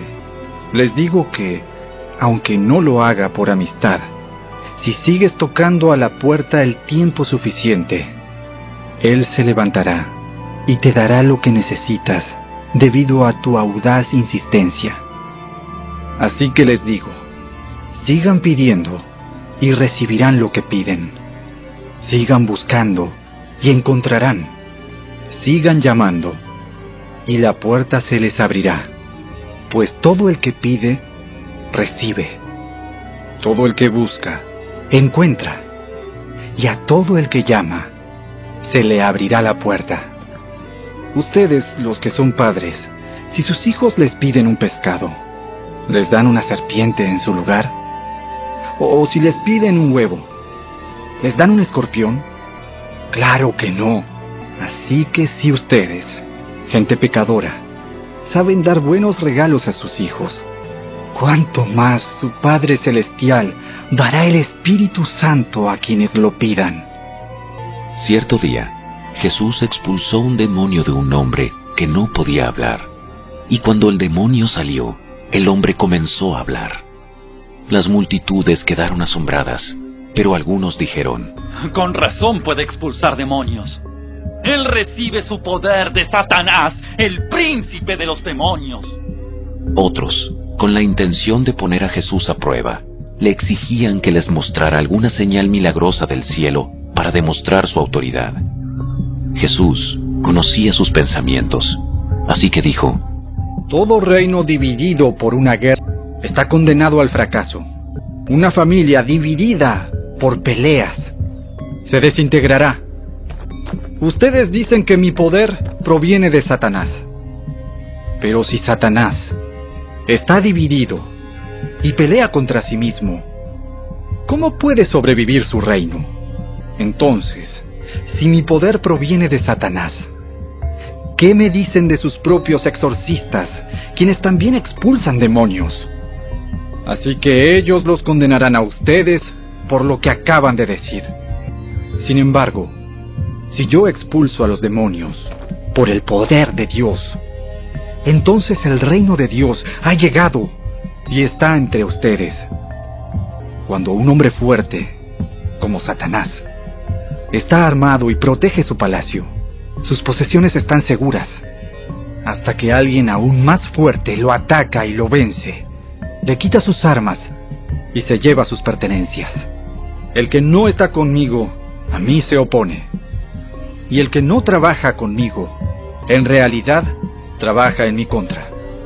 Cuando un espíritu maligno sale de una persona, va al desierto en busca de descanso, pero como no lo encuentra, dice, volveré a la persona de la cual salí. De modo que regresa y encuentra que su antigua casa está barrida y en orden. Entonces, el espíritu busca a otros siete espíritus más malignos que él, y todos entran en la persona y viven allí. Y entonces, esa persona queda peor que antes. Mientras él hablaba, una mujer de la multitud exclamó, Que Dios bendiga a tu madre, el vientre del cual saliste y los pechos que te amamantaron. Pero aún más bendito es todo el que escucha la palabra de Dios y la pone en práctica. Al apretujarse la multitud contra Jesús, él dijo, Esta generación maligna sigue pidiéndome que le muestre una señal milagrosa. Pero la única que le daré será la señal de Jonás. Lo que le sucedió a él fue una señal para los habitantes de Nínive de que Dios lo había enviado. Lo que le suceda al Hijo del Hombre será una señal para la gente de este tiempo de que Él fue enviado por Dios. El día del juicio, la reina de Saba se levantará contra esta generación y la condenará, porque vino de una tierra lejana para oír la sabiduría de Salomón. Ahora, alguien superior a Salomón está aquí pero ustedes se niegan a escuchar. Los habitantes de Nínive también se levantarán contra esta generación el día del juicio y la condenarán, porque ellos se arrepintieron de sus pecados al escuchar la predicación de Jonás. Ahora alguien superior a Jonás está aquí, pero ustedes se niegan a arrepentirse. Nadie enciende una lámpara y luego la esconde o la pone debajo de una canasta. En cambio, una lámpara se coloca en un lugar alto, donde todos los que entren en la casa puedan ver su luz. Tu ojo es una lámpara que da luz a tu cuerpo. Cuando tu ojo es bueno, todo tu cuerpo está lleno de luz. Pero cuando tu ojo es malo, tu cuerpo está lleno de oscuridad. Asegúrate de que la luz que crees tener no sea en realidad oscuridad. Si estás lleno de luz, sin rincones oscuros, entonces toda tu vida será radiante, como si un reflector te llenara con su luz. Mientras Jesús hablaba, uno de los fariseos lo invitó a comer en su casa. Jesús fue y se sentó a la mesa. Su anfitrión se sorprendió de que se sentara a la mesa sin antes realizar la ceremonia de lavarse las manos que exigía la costumbre judía. Entonces el Señor le dijo, Ustedes, los fariseos, son tan cuidadosos para limpiar la parte exterior de la taza y del plato, pero están sucios por dentro, llenos de avaricia y de perversidad. Necios. ¿No hizo Dios tanto el interior como el exterior? Por lo tanto, limpien el interior dando de sus bienes a los pobres y quedarán completamente limpios. ¡Qué aflicción les espera, fariseos! Pues se cuidan de dar el diezmo sobre el más mínimo ingreso de sus jardines de hierbas, pero pasan por alto la justicia y el amor de Dios. Es cierto que deben diezmar, pero sin descuidar las cosas más importantes. ¡Qué aflicción les espera, fariseos! Pues les encanta ocupar los asientos de honor en las sinagogas y recibir saludos respetuosos cuando caminan por las plazas. Sí, qué aflicción les espera. Pues son como tumbas escondidas en el campo. Las personas caminan sobre ellas sin saber de la corrupción que están pisando. Maestro, le dijo un experto en la ley religiosa, nos has insultado a nosotros también con lo que has dicho. Sí, qué aflicción les espera también a ustedes, expertos en la ley religiosa pues aplastan a la gente bajo el peso de exigencias religiosas insoportables y jamás mueven un dedo para aligerar la carga. ¡Qué aflicción les espera! Pues levantan monumentos a los profetas que sus propios antepasados mataron tiempo atrás. Por lo cual, ustedes quedan como testigos que aprueban lo que hicieron sus antepasados. Ellos matan mataron a los profetas. Y ustedes se convierten en cómplices al edificar los monumentos. Esto es lo que Dios en su sabiduría dijo acerca de ustedes. Les enviaré profetas y apóstoles, pero ellos matarán a unos y perseguirán a otros. Como consecuencia, a esta generación se le hará responsable del asesinato de todos los profetas de Dios desde la creación del mundo, desde el asesinato de Abel hasta el de Zacarías, a quien mataron entre el altar y el santuario. Sí, de verdad se culpará a esta generación. ¿Qué aflicción les espera a ustedes, expertos en la ley religiosa? Pues le quitan a la gente la llave del conocimiento. Ustedes mismos no entran al reino e impiden que otros entren. Mientras Jesús se retiraba, los maestros de la ley religiosa y los fariseos se pusieron agresivos y trataron de provocarlo con muchas preguntas. Querían tenderle una trampa para que dijera algo que pudieran usar en su contra. El tiempo está cerca. En los rollos telepáticos del Cordero de Dios, el Divino Padre Eterno profetiza desde 1938 en adelante. 1970, que tenemos conocimiento de la exhibición de los rollos telepáticos, allí está escrito el papel importante de las moléculas en la caída del capitalismo y en la transformación de la humanidad, en el cambio del curso de la historia humana. Dice el Divino Padre Eterno en un plano celeste, todo será restituido, principiando por las ideas y por las moléculas. Nuevas divinas alianzas se escriben en el reino de los cielos.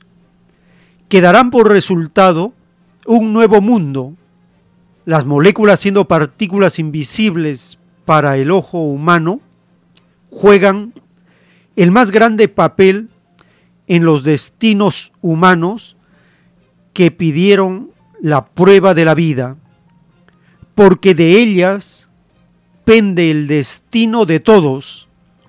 La obra humana se desglosa por molécula guion segundo para calcular su premio o su castigo.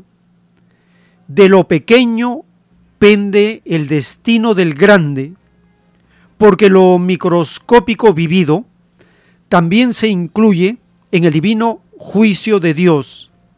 El término, por sobre todas las cosas imaginables, que fue pedido por la humanidad misma, incluye a lo invisible que compartió con el espíritu la prueba de la vida. Las moléculas pidieron también a Dios el juicio final a sus propias leyes de moléculas. El todo sobre el todo lo pidió. En los platillos voladores, lo molecular se apresta a expandirse por la Tierra.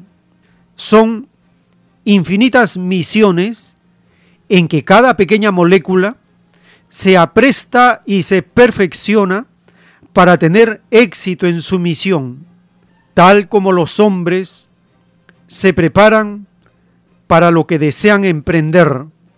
La molécula cambiará el curso de la historia del planeta. Esta revelación le fue anunciada al mundo de la prueba en la divina parábola que dice, todo humilde es grande en el reino de los cielos. Esta humildad se refería a las moléculas, virtudes, ideas. Se refería a todo lo microscópico de la naturaleza de la tierra, incluyendo a los humildes de espíritu, escrito por el primogénito solar, Alfa y Omega.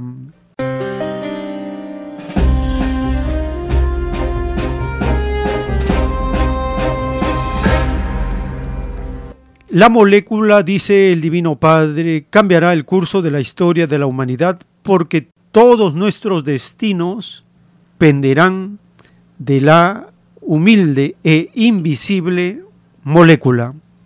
En el último episodio de Kaiser Report en español, el conductor Max Kaiser habla, sorprendido él, que estamos viviendo una crisis molecular. Compartimos las ediciones de este episodio publicado en RT en español.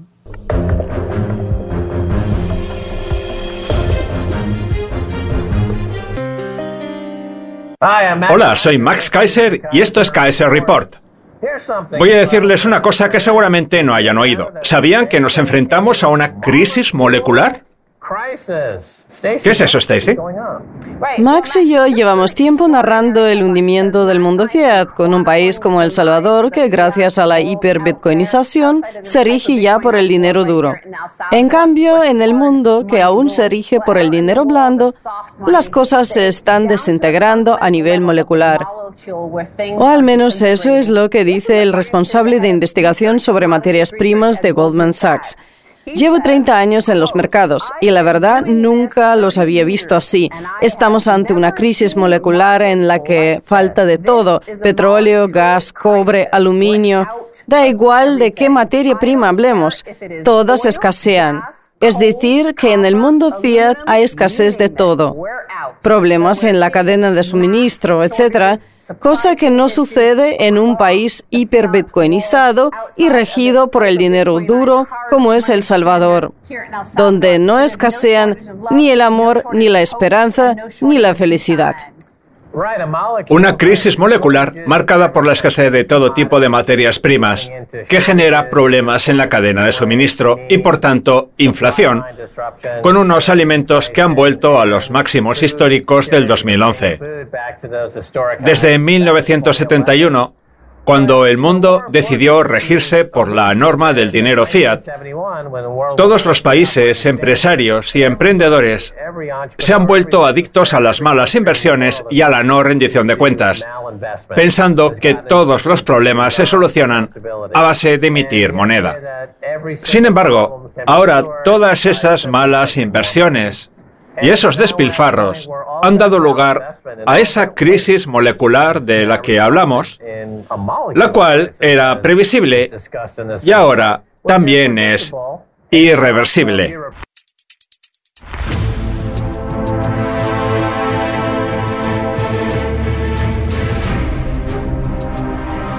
El tiempo está cerca.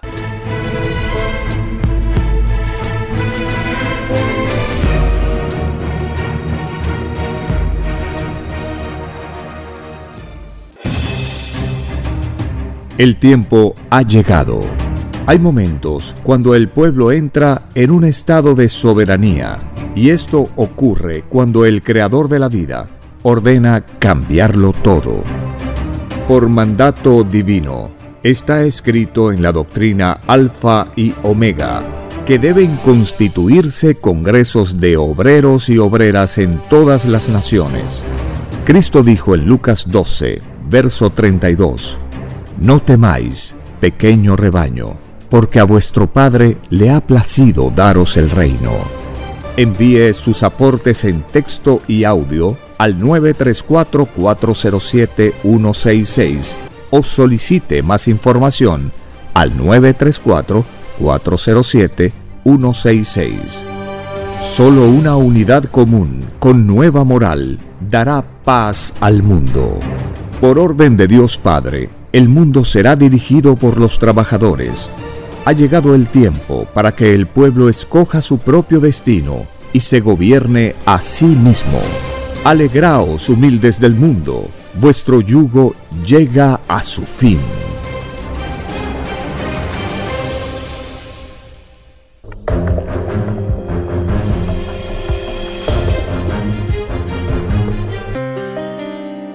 En el libro Lo que vendrá, están los títulos de los planos celestes del Cordero de Dios, dictados por escritura telepática por el Divino Padre Eterno. En el título 2121, el Divino Padre Eterno nos revela los dos castigos que pidió el capitalismo, la bestia. Dos castigos, dice el Divino Padre Eterno. En la prueba de la vida, la bestia al principio de su extraño reinado no inundaba de armas al mundo de la prueba. En sus últimos tiempos, y debido al despertar de la generación, la bestia que nada sabía de filosofías, inundó el mundo de armas. La bestia prefirió la crisis mundial antes que perder su extraño reinado este acto desesperado de la bestia lo paga la misma bestia. A los miembros de la bestia se les descontará por moléculas, segundos e ideas. La bestia traicionó sus propias leyes que desde su principio ya eran leyes traidoras. Escrito por el primogénito solar Alfa y Omega.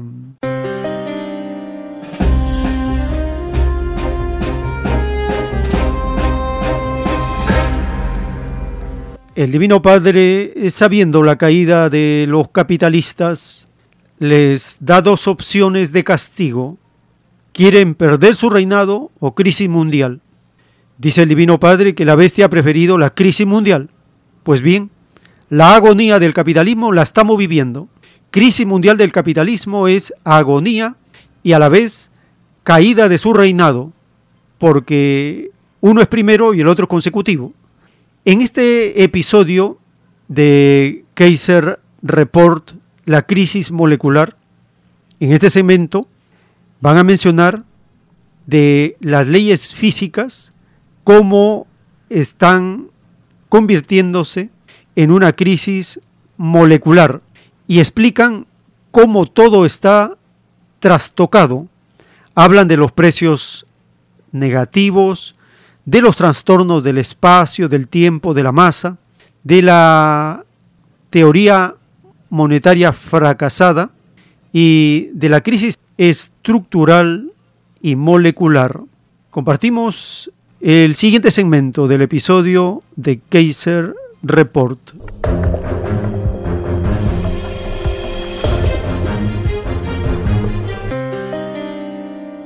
Hará cosa de dos o tres años, Max y yo contábamos en Kaiser Report que las leyes de la física económica y el continuo espacio-tiempo se habían puesto patas arriba.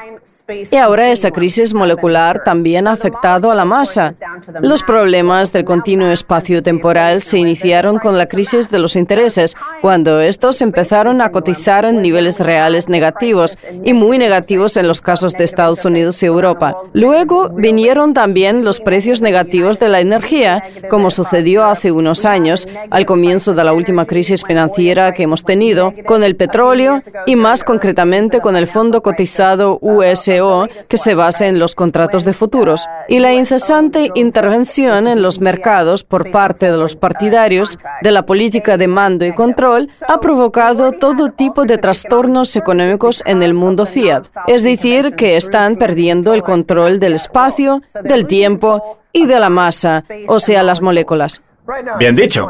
¿Qué diría Albert Einstein si el tiempo, la masa y la velocidad estuvieran sujetos a los caprichos de una burocracia política como es la Reserva Federal? Porque al Banco Central parece no importarle la física ni tampoco la escasez de materias primas que hacen falta para que la economía funcione. Solo cree en el árbol mágico del dinero que defiende la teoría monetaria moderna. Como acabas de decir, primero tuvimos la crisis del tiempo, en la que el tiempo no solo perdió todo su valor, sino que pasó a tener un valor negativo, como demuestran esos intereses y ese precio del petróleo por debajo de cero. Y ahora lo que tenemos es una crisis en la estructura molecular de la economía con una importante escasez de materias primas, que son las que alimentan la actividad económica en todo el mundo, lo que significa que se nos avecinan tiempos muy peligrosos. Pues sí que son peligrosos, sí. Cuando un piloto vuela un avión por la noche o en medio de la niebla o del mal tiempo, tiene que guiarse por los instrumentos, porque si no, no sabe si el avión sube o baja, ni hacia dónde se dirige. Pues bien, lo que ha hecho la burocracia política con su política de mando y control sobre el precio del dinero ha sido eliminar por completo el horizonte que servía como referencia. Y es que han bastado unas pocas alteraciones del sistema para perder la noción de todo de lo que sube, de lo que baja. Por eso el mundo fiat se encuentra inmerso en una crisis financiera permanente, porque como parece que todo sube, la bolsa, las materias primas, el mercado inmobiliario, tenemos la sensación de que todo va bien, cuando en realidad estamos a punto de estrellarnos. El tiempo está cerca. En la maravillosa ciencia celeste del Cordero de Dios, el Divino Padre Eterno revela a la humanidad por primera vez las leyes de la molécula. Dice el Divino Padre Eterno, las moléculas que también conocieron la división de parte de los hombres, también se quejarán al Hijo primogénito en el divino juicio final. En los juicios de Dios, todos participan lo de lo visible y lo de lo invisible, el juicio de las moléculas de la naturaleza de la Tierra, será un juicio inmortal. De este juicio de las moléculas nacerá lo que será el nuevo mundo o nuevo reino, divino Padre Jehová. ¿Qué significa nuevo reino? Nuevo reino significa nuevo cielo, es la continuación de los reinos de los cielos ya existentes. Y te diré, hijo, que la prueba de la vida que pidió la humanidad bien pudo haber sido un cielo si los que crearon el sistema de vida de la tierra hubiesen tomado en cuenta lo de Dios. Ellos son los culpables del drama humano.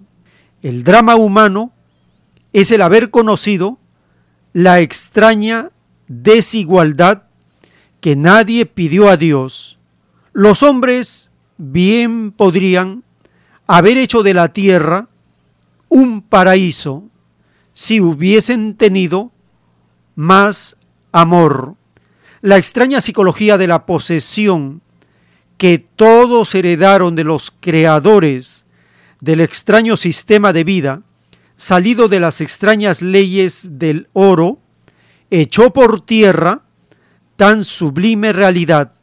La extraña posesión desvirtuó la psicología del verdadero amor. El mundo de la prueba conoció la extraña psicología de un amor interesado, escrito por el primogénito solar Alfa y Omega.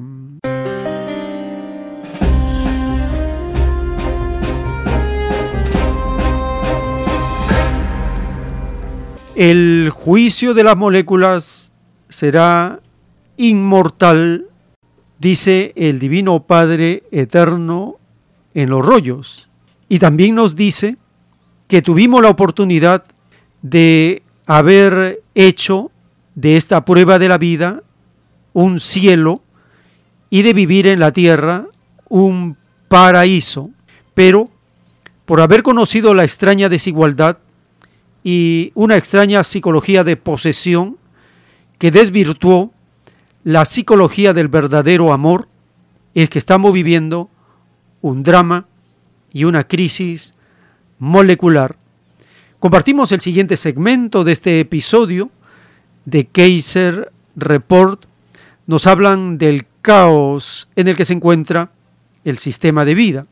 También mencionan a El Salvador, la nación El Salvador está experimentando a gran escala un vislumbre de un futuro que ellos consideran que corresponde al Bitcoin y la distribución desigual del dinero es la causa de este caos y de esta crisis molecular que podría volvernos a la edad de piedra.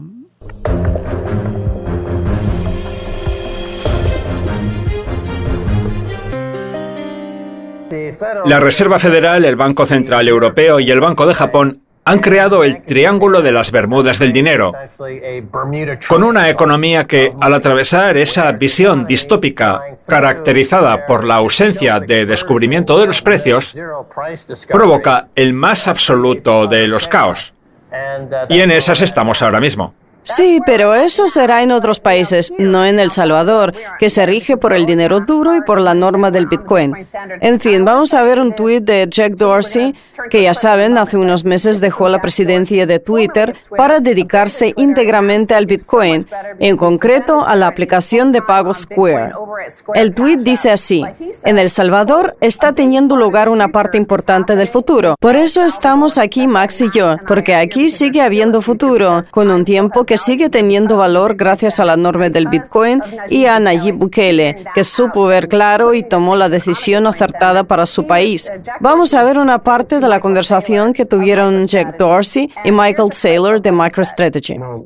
La Lightning Network hace que el Bitcoin sea aún más accesible, sobre todo para el pequeño comercio. Y también facilita la vida a los particulares, que no tienen que esperar los 8 o 10 minutos que en otras circunstancias tardaría una transacción. Además, ahora estamos asistiendo a un experimento a gran escala con lo que está pasando en El Salvador, donde se ha creado una economía en bucle que va a enseñarnos muchas cosas sobre cómo mejorar la Lightning Network, el Bitcoin y todo este sistema monetario abierto. Y todo lo que aprendamos podremos ponerlo en práctica a medida que el sistema vaya extendiéndose por el resto del mundo. Ya lo dijo William Gibson, el futuro ya está aquí, solo que no se ha distribuido equitativamente. Y en El Salvador está teniendo lugar una parte importante del futuro. Lo que pasa es que aún no se ha distribuido, aunque lo hará poco a poco. Puede que en otros países no se manifieste exactamente de la misma forma. Pero el espíritu de lo que veremos en otros países en el futuro será desde luego semejante. Pues sí, el futuro ya está aquí, en El Salvador. Antes hablaba de Albert Einstein, cuya figura fue la protagonista de una famosísima campaña de Apple diseñada por Steve Jobs, en la que salían pensadores y visionarios muy importantes de la historia. El eslogan era Piensa diferente. El caso es que el futuro ya es una realidad y además se está distribuyendo de forma equitativa gracias al Bitcoin. Max y yo llevamos más de 10 años hablando en este programa de la distribución desigual de todo el papel moneda que se emite sin parar desde la crisis del 2008. Es más, es que esa distribución de la que llevamos hablando tanto tiempo, Max y yo, nos devuelve literalmente a la edad de piedra. Porque fíjense, escasez de materias primas, crisis molecular, ruptura del continuo espacio-tiempo. Todo eso es lo que ha provocado la emisión de moneda y la distribución desigual del dinero, que solamente ha llegado a la élite más selecta, a las pocas familias que dominan el mundo como los Walton, ya saben, los dueños de Walmart, que copan varios puestos de la lista de los 20 estadounidenses más ricos. Pero eso se acabó y el futuro ya está aquí.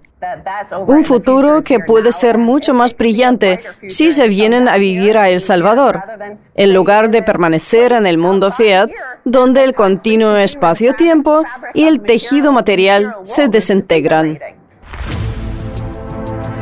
El tiempo está cerca.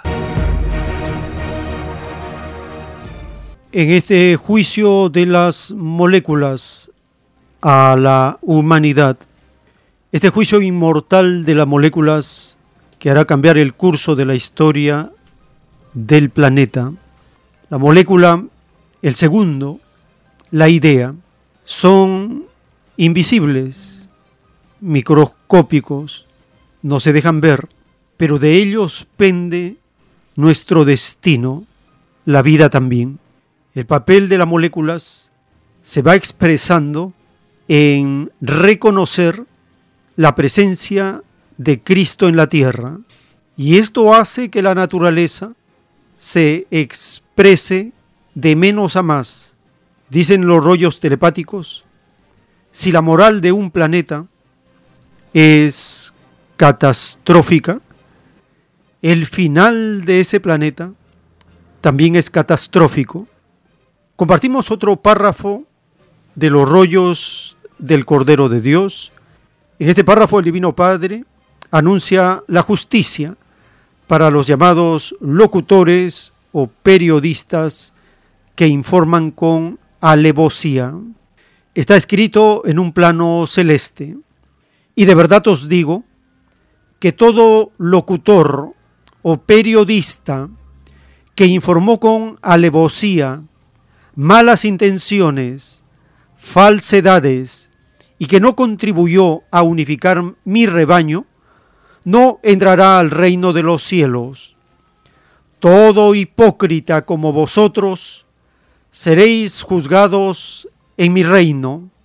Confundisteis las mentes de mis hijos con noticias falsas.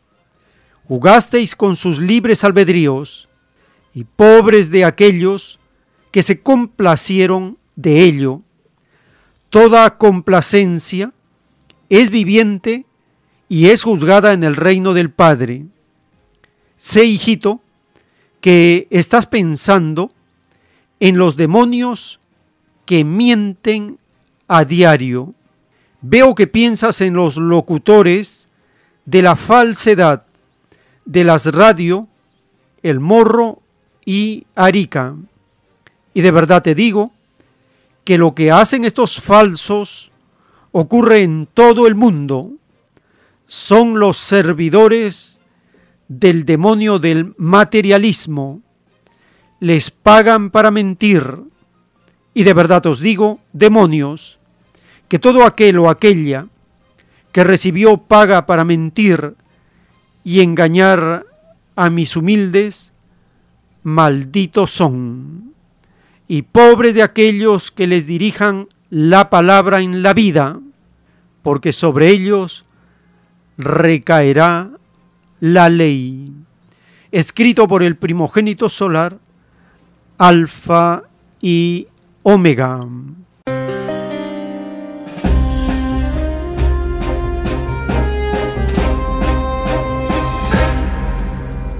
En este siguiente segmento del episodio que estamos compartiendo de la crisis molecular de Kaiser Report, hablan de el miedo, las dudas, la incertidumbre que caracteriza la desintegración del capitalismo.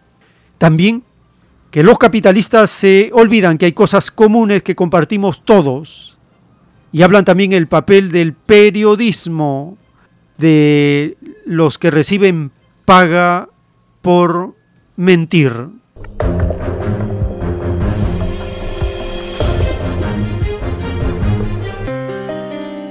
Pues fuera de este reducto hiperbitcoinizado en el que hay amor, esperanza y futuro, el miedo, la incertidumbre y las dudas son los protagonistas de ese mundo fiat en pleno proceso de desintegración, como demuestra el siguiente titular de la revista The Economist. Mientras el Bitcoin y productos similares continúen estando descentralizados, la extrema derecha podrá seguir utilizándolos. Ya ven lo que intentan, sembrar el miedo, la incertidumbre y las dudas en torno al Bitcoin Vamos a ver la respuesta de Michael Saylor. Lo mismo puede decirse de la tierra, el aire, el fuego, el agua. Parece que a algunos se les olvida que somos seres humanos y que hay cosas de este planeta que compartimos todos. El aire, el sol, las olas. Superen lo de una vez. El Bitcoin es una realidad que ha venido para quedarse. Pues sí, el periodismo, si es que se le puede llamar así, vive una etapa interesante que lo lleva a equiparar las peores atrocidades cometidas por el ser humano con todo aquello que no le gusta o que le parece mal, como es el caso del Bitcoin, sobre el que The Economist no se ha tomado la molestia de investigar lo más mínimo. Nunca lo han analizado en profundidad ni han dicho nada inteligente al respecto. Al contrario, no dejan de meterse con él. Y todo porque ponen aprietos al Banco de Inglaterra, que es quien les paga. Es en plan, el Bitcoin, sobre el que no sabemos nada, es el diablo. Y a eso lo llaman periodismo. Es algo que ocurre en todo el mundo, en el Reino Unido, en Estados Unidos. Hoy en día quedan muy pocos periodistas de verdad, con contadas excepciones como Joe Rogan, al que quieren quitarse de en medio porque el periodismo de verdad requiere tiempo y dinero, mientras que la propaganda, que es lo que hacen medios como The Economist, resulta muchísimo más sencilla. Y también está Kaiser Report, que al igual que The Joe Rogan Experience, es una experiencia periodística de verdad. En fin, vamos a ver otra respuesta al tweet de The Economist, en este caso por parte de Brand BTC. Entonces entiendo que la extrema derecha no puede usar el dólar ni el dinero en efectivo. Exacto, eso ya disipa el miedo, la incertidumbre y las dudas. Por cierto, hay otra cosa de la conversación entre Michael Saylor de MicroStrategy y Jack Dorsey que me ha gustado mucho. Se trata de una frase de este último. El Bitcoin nos cambia cada día. A mejor, claro, porque cambia nuestra mentalidad. Exacto. La frase me recuerda a otra mía. Nosotros no cambiamos el Bitcoin, es el Bitcoin el que nos cambia a nosotros. ¿Qué pueden encontrar junto con otras brillantes perlas de Max Kaiser en el libro de Max. Búsquenlo en internet y cómprenlo, está en inglés y en español. Si quieren saber por qué esa gente ahora parece tan lista, Léanse el libro de Max. Verán que muchas de esas cosas ya las dijo hace años un servidor de ustedes. El tiempo está cerca. Les recordamos las actividades culturales de los domingos en Vegetalia, en Camaná 344, cercado de Lima. A partir de las 3 de la tarde, conversatorio con los asistentes y exposición de las copias de los rollos telepáticos. A las 4, conferencia. El tema para este domingo 13 de febrero de 2022 el consolador prometido, la ciencia celeste y su impacto en el planeta. El ingreso para esta actividad es completamente libre y en el distrito de Lince, en el restaurante vegetariano Fuente Natural, en Avenida Canevaro 469, de lunes a sábado, a partir del mediodía, pueden acercarse para solicitar volantes y colaborar, compartir con hermanos y hermanas el informe de la ciencia celeste, la página web, los programas de radio, el podcast y los 10 mandamientos. En todos los volantes que publicamos va incluido los 10 mandamientos. De esta manera Estamos llegando al término de esta hora. Les agradecemos por acompañarnos y les invitamos a seguirnos en la siguiente. Tenemos más audios, más información para compartir. Por la gracia del Divino Padre, vamos a continuar.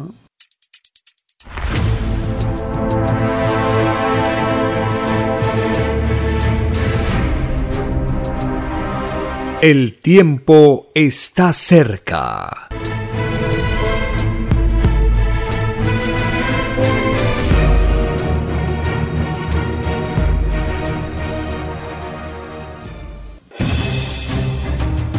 El tiempo ha llegado. Hay momentos cuando el pueblo entra en un estado de soberanía y esto ocurre cuando el creador de la vida ordena cambiarlo todo por mandato divino. Está escrito en la doctrina Alfa y Omega que deben constituirse congresos de obreros y obreras en todas las naciones. Cristo dijo en Lucas 12, verso 32, No temáis, pequeño rebaño, porque a vuestro Padre le ha placido daros el reino. Envíe sus aportes en texto y audio al 934-407-166 o solicite más información al 934-407-166. Solo una unidad común con nueva moral dará paz al mundo. Por orden de Dios Padre, el mundo será dirigido por los trabajadores. Ha llegado el tiempo para que el pueblo escoja su propio destino y se gobierne a sí mismo. Alegraos humildes del mundo, vuestro yugo llega a su fin.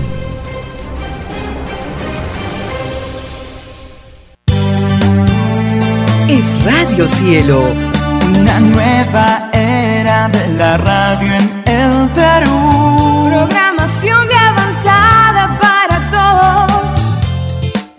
Radio Cielo. El mejor anhelo de es Radio Cielo, sembrando amor y conciencia. Es Radio Cielo. Ahora, tu radio favorita, Cielo, llega a todo el mundo. Visítanos e interactúa con todos tus conductores de la variedad de programas que ofrece tu radio Cielo. Radio Cielo en la red. Ingresa a la www.radiocielo.com.pe y desde tu teléfono móvil interactúa con nosotros. Radio Cielo, a la vanguardia de la tecnología. Tecnología. cielo.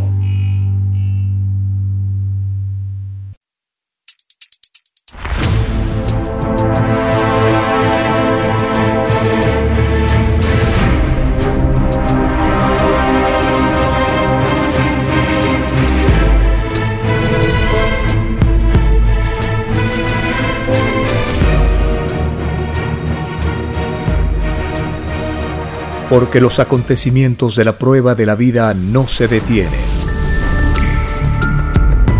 Porque todo tiene un principio, un desarrollo y un fin. Estamos compartiendo. El tiempo está cerca. Una gran oportunidad para cambiar nuestros destinos y la vida. El cambio de costumbres provocará la caída del sistema de vida, de las leyes del oro. Los acontecimientos le salen al encuentro a las criaturas. Una nueva revelación, escrita por el primogénito solar, Alfa y Omega, se extiende por el mundo. Ciencia celeste, nueva moral, filosofía común, justicia divina. El tiempo está cerca.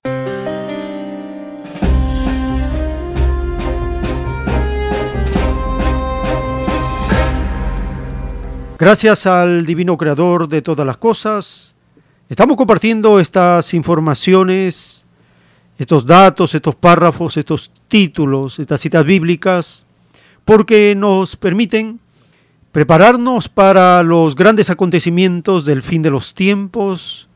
Ya estamos en pleno fin de los tiempos, en el desarrollo de este periodo corto intenso, rápido, donde todo ocurre en forma paralela. Ya no son hechos aislados, son hechos planetarios. Y la expansión de la tercera doctrina del Cordero de Dios avanza día a día por el planeta. Iniciamos escuchando la voz del autor de la ciencia celeste. Él nos recuerda en qué consistía la prueba de la vida. Y nos dice que consistía en luchar contra todo lo que era desconfianza entre los hermanos. Y desde el momento que existió un sistema de vida injusto, desigual, extraño, no escrito en el reino de Dios, había que luchar contra tal sistema con todas nuestras fuerzas. Escuchemos al autor de los planos celestes del Cordero de Dios.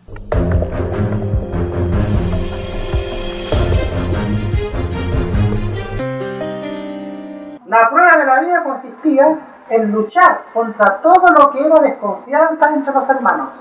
Escribió, todo espíritu duerme, duerme en sus propios derechos.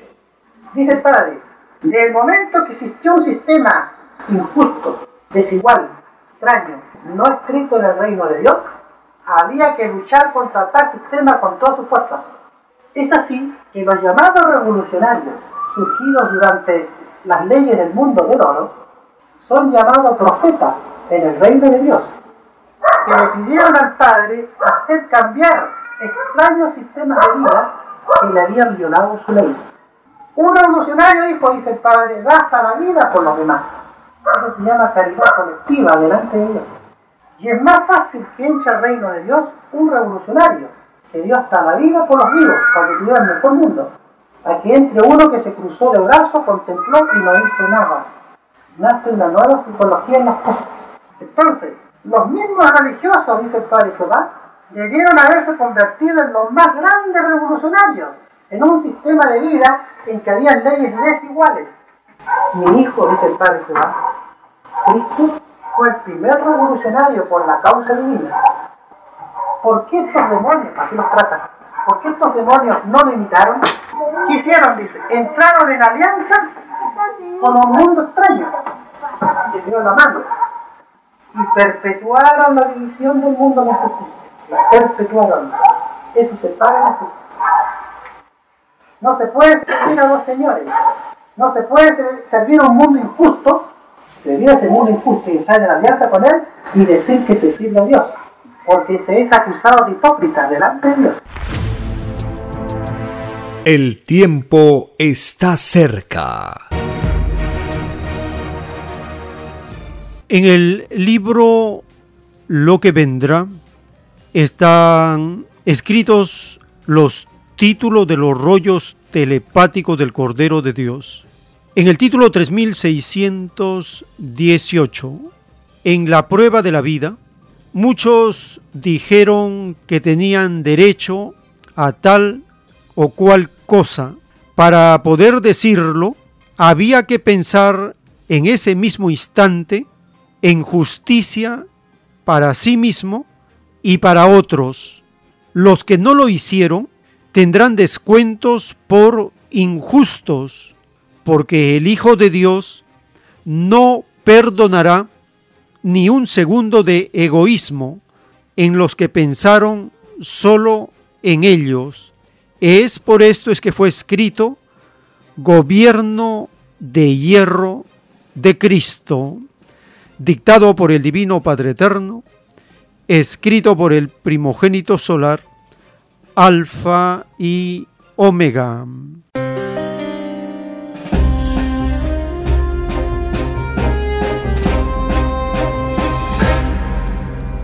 El gobierno de hierro de Cristo provocará el llorar y crujir de dientes, porque el Hijo de Dios no perdonará ni un segundo de egoísmo, ni una molécula, ni una idea, ni una intención que viole los mandamientos de Dios.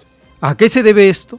A que todos los seres humanos pedimos ser juzgados por sobre todas las cosas. Y el término por sobre todas las cosas es de filosofía de lo más exigente, lo más riguroso que existe. Por algo dice, por sobre todas las cosas. Y el primer mandamiento de Dios así lo establece. Amarás a Dios por sobre todas las cosas. De allí pende nuestro destino, o nos acercamos a la luz de Dios o nos alejamos de esa luz.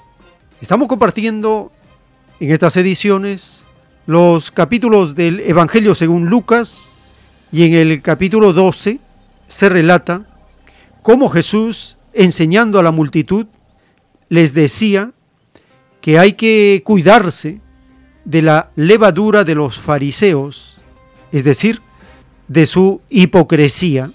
Cristo enseñaba al pueblo, a la multitud, a quién se debe temer.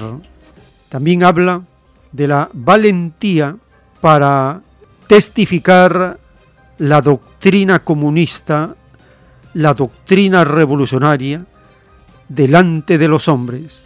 Y da una advertencia, un aviso de los ricos insensatos, advierte del afán y la ansiedad y nos habla de este consuelo, este mandato del Divino Padre que le dice al pueblo, no temáis pequeño rebaño, porque a vuestro Padre le ha complacido daros el reino. En Lucas capítulo 12, verso 32. Relata también del siervo vigilante, del siervo infiel, cómo Jesús es causa de división y cómo es que no se puede reconocer en qué momento del tiempo profético estamos viviendo. Y también hay una advertencia de juzgar con justo juicio. Escuchemos el capítulo 12 del libro de Lucas.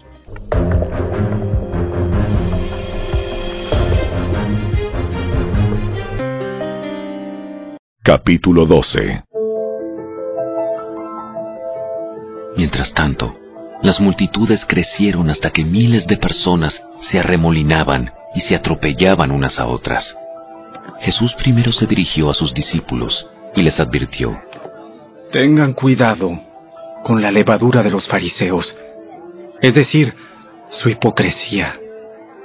Llegará el tiempo en que todo lo que está encubierto será revelado y todo lo secreto se dará a conocer a todos. Todo lo que hayan dicho en la oscuridad se oirá a plena luz, y todo lo que hayan susurrado a puerta cerrada se gritará desde los techos para que todo el mundo lo oiga. Queridos amigos, no teman a los que quieren matarles el cuerpo. Después de eso, no pueden hacerles nada más. Les diré a quién temer. Teman a Dios, quien tiene el poder de quitarles la vida y luego arrojarlos al infierno. Claro, Él es a quien deben temer. ¿Cuánto cuestan cinco gorriones? ¿Dos monedas de cobre?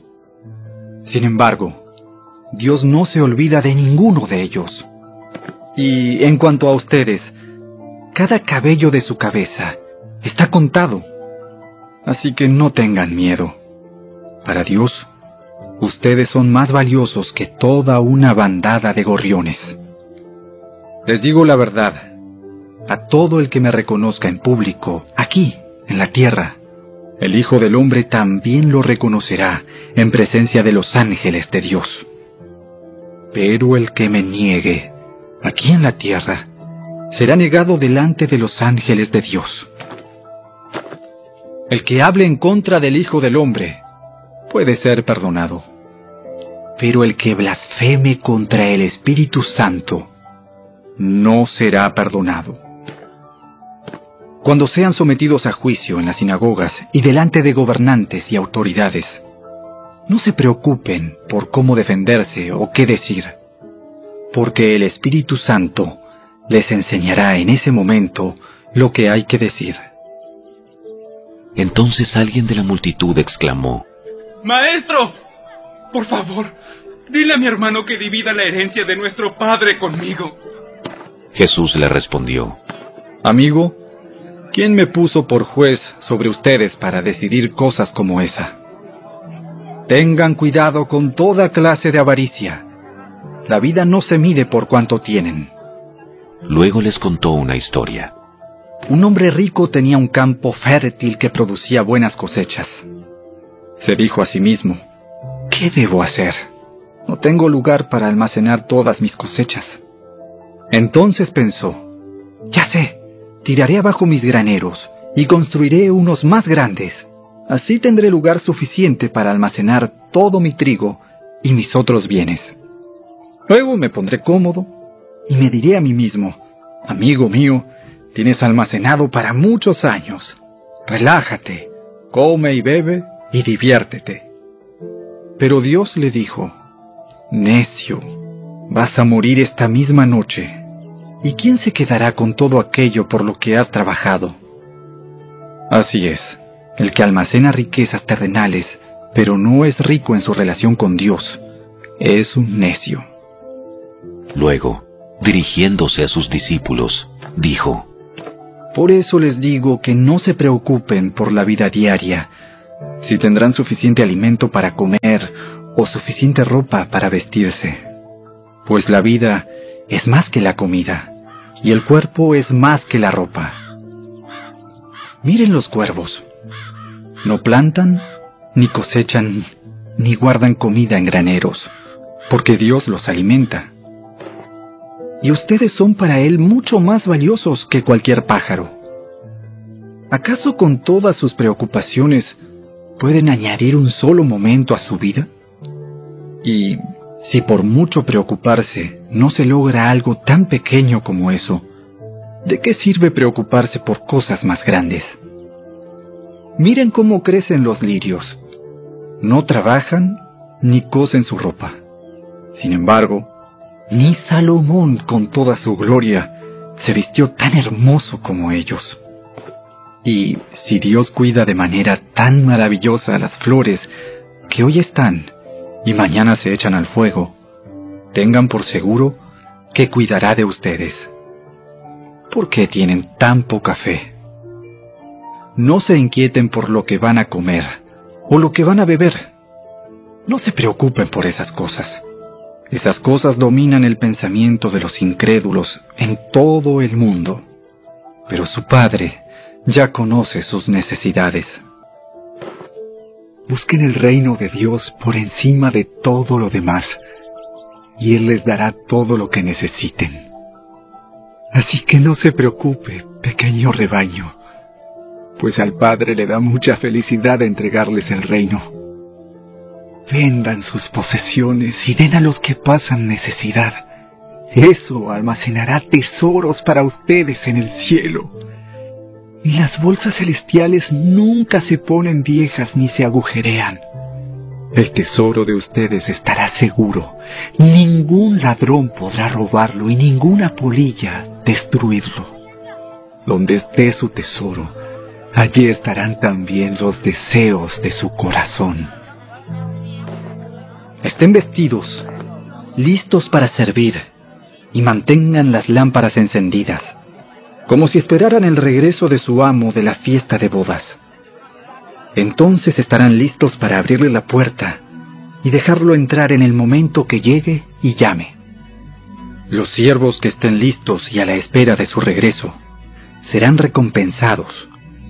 Les digo la verdad, Él mismo les indicará dónde sentarse. Se pondrá el delantal y les servirá mientras están a la mesa y comen. Puede ser que llegue en la mitad de la noche o durante la madrugada pero cualquiera sea la hora a la que llegue, recompensará a los siervos que estén preparados. Entiendan lo siguiente. Si el dueño de una casa supiera exactamente a qué hora viene un ladrón, no dejaría que asaltara su casa. Ustedes también deben estar preparados todo el tiempo, porque el Hijo del Hombre vendrá cuando menos lo esperen. Pedro preguntó, Señor, ¿Esa ilustración es solo para nosotros o es para todos? Un siervo fiel y sensato es aquel a quien el amo puede darle la responsabilidad de dirigir a los demás siervos y alimentarlos. Si el amo regresa y encuentra que el siervo ha hecho un buen trabajo, habrá una recompensa. Les digo la verdad, el amo pondrá a ese siervo a cargo de todo lo que posee. Pero ¿qué tal si el siervo piensa, mi amo no regresará por un tiempo? Y comienza a golpear a los otros siervos, a parrandear y a emborracharse. El amo regresará inesperadamente y sin previo aviso. Cortará al siervo en pedazos y lo expulsará junto con los infieles. Un siervo que sabe lo que su amo quiere, pero no se prepara ni cumple las instrucciones, será severamente castigado. Pero alguien que no lo sabe y hace algo malo, será castigado levemente. alguien a quien se le ha dado mucho, mucho se le pedirá a cambio, y alguien a quien se le ha confiado mucho, aún más se le exigirá. Yo he venido para encender con fuego el mundo, y quisiera que ya estuviera en llamas. Me espera un terrible bautismo de sufrimiento y estoy bajo una carga pesada hasta que se lleve a cabo. ¿Piensan que vine a traer paz a la tierra? No, vine a causar división entre las personas. De ahora en adelante, las familias estarán divididas. Tres a mi favor y dos en mi contra. O dos a favor y tres en contra. Habrá divisiones. El padre estará contra el hijo y el hijo contra el padre la madre contra la hija y la hija contra la madre, la suegra contra la nuera y la nuera contra la suegra. Entonces Jesús se dirigió a la multitud y dijo, Cuando ustedes ven que se forman nubes en el occidente, dicen, viene la lluvia. Y tienen razón. Cuando sopla viento del sur, dicen, hoy será un día de mucho calor. Y así sucede. Necios saben interpretar las señales del clima en la tierra y en los cielos, pero no saben interpretar los tiempos presentes. ¿Por qué no pueden decir por ustedes mismos lo que es correcto? Cuando vayan camino al juicio con el que los acusa, traten de resolver el asunto antes de llegar. De no ser así, su acusador podría arrastrarlos ante el juez, quien los entregará a un oficial que los meterá en la cárcel. Y si eso sucede, no los pondrán en libertad hasta que hayan pagado el último centavo. El tiempo está cerca. En los rollos del Cordero de Dios, el Divino Padre Eterno nos habla del juicio del Hijo primogénito. Dice el Divino Creador en los planos celestes, el cumplimiento de lo de Dios debió haber sido hasta la última molécula. He aquí que el Hijo primogénito no considerará al mundo surgido de las extrañas leyes del oro como mundo de la luz, lo declarará extraño mundo, y todo lo que él declare extraño es juzgado y no queda en la tierra. Lo extraño no pertenece al reino de los cielos, porque lo extraño no está escrito en el reino. Esto fue anunciado en el divino evangelio de Dios como moral extraña. Si la moral de un sistema de vida se corrompe, todo el sistema cae delante de Dios, siendo la severidad del juicio mayor para los que se engrandecieron en tal sistema de vida, porque sucede que los llamados poderosos de todo sistema de vida siempre se dan lo mejor para sí, la mejor educación, los mejores maestros, las mejores universidades, los puestos mejores pagados, si se dieron lo mejor en la prueba de la vida, se les exige por lo tanto la mejor moral, la más elevada entre todas. Pobre de ellos si no ocurrió así, porque el descuento en puntaje de luz será también inmenso escrito por el primogénito solar, Alfa y Omega.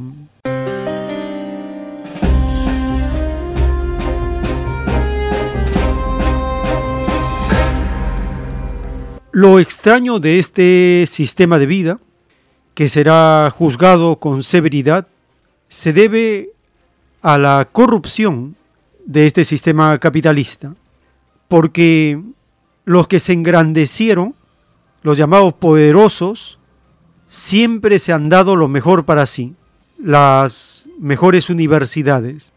¿Qué sucede con los países socialistas? ¿Qué les motiva para dar educación al pueblo? Porque toda nación socialista sabe de la educación de un pueblo, esta tiene mucha importancia para el desarrollo de la nación. Sin la educación, ninguna nación socialista podría desarrollarse, prosperar, avanzar. En Cuba se desarrolló un encuentro de los ministros de la educación universitaria.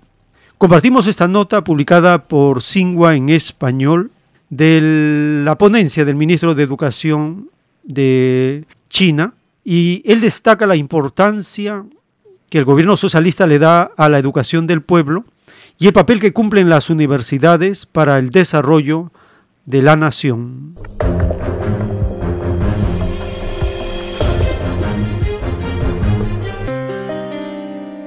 El ministro de Educación de la República Popular China, Huai Jinpeng, destacó el miércoles la importancia de las universidades para el desarrollo sostenible e inclusivo durante su intervención en formato virtual en la decimotercera edición del Congreso Internacional Universidad 2022 que se efectúa en La Habana. Ante las nuevas oportunidades y desafíos de esta nueva era, el gobierno chino continúa dando prioridad al desarrollo de la educación, construyendo con esfuerzo un sistema de educación superior de alta calidad. Desarrollamos la educación superior siempre teniendo al pueblo en el centro de la consideración. Como parte de su intervención en uno de los paneles del foro académico, Huai dijo que China construye todo tipo de plataforma de intercambios y cooperación de diversos niveles de educación y presta particular relevancia a la colaboración e intercambios con los países de América Latina y el Caribe. China tiene firmados convenios de reconocimiento recíproco de títulos académicos de la educación superior con Cuba, Argentina, México y Perú y ha firmado convenios de colaboración en el área de la cultura y la educación con más de 10 países latinoamericanos y caribeños, tales como Cuba, Barbados, Brasil, Colombia y Ecuador, informó. Expresó además la voluntad del Ministerio de Educación de la República Popular China para llevar a la práctica los frutos y consensos de los intercambios logrados junto a las autoridades educativas de los países miembros de la Comunidad de Estados Latinoamericanos y del Caribe, CELAC. Al cierre de su discurso se refirió a la importancia de proporcionar más apoyo intelectual a la construcción de la comunidad sino-iberoamericana de futuro compartido y conferir un papel más importante en la realización de proyectos de desarrollo sustentable para 2030. Con información de la oficina en La Habana, Cuba, Noticia Xinhua. El tiempo está cerca. En el juicio intelectual de Dios para este mundo, en el libro Lo que vendrá, están los títulos de los rollos telepáticos dictados por el Divino Padre Eterno. En el título 444, la bestia encareció la vida humana, no tuvo misericordia con nadie. Igual divino juicio recibirá la bestia. A los más influenciados por el oro, no se les perdonará ni una molécula. El llorar y crujir de dientes principia por la bestia, principia por los mismos que desencadenaron el drama humano, principia por los mismos que obligaron a otros a vivir la desigualdad, escrito por el primogénito solar, Alfa y Omega.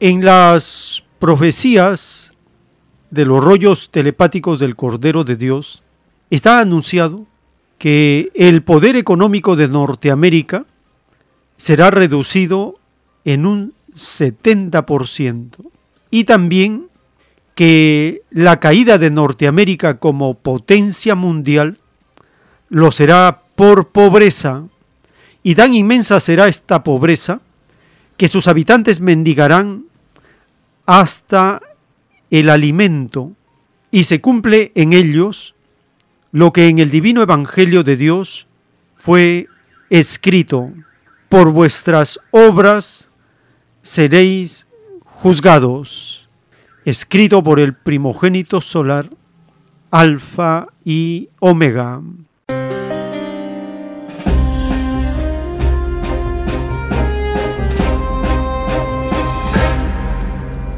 Los medios de la prensa internacional publican una nota de los resultados de la economía en Estados Unidos en el mes de enero de 2022 y la inflación alcanzó un máximo que no lo ha tenido en los últimos 40 años.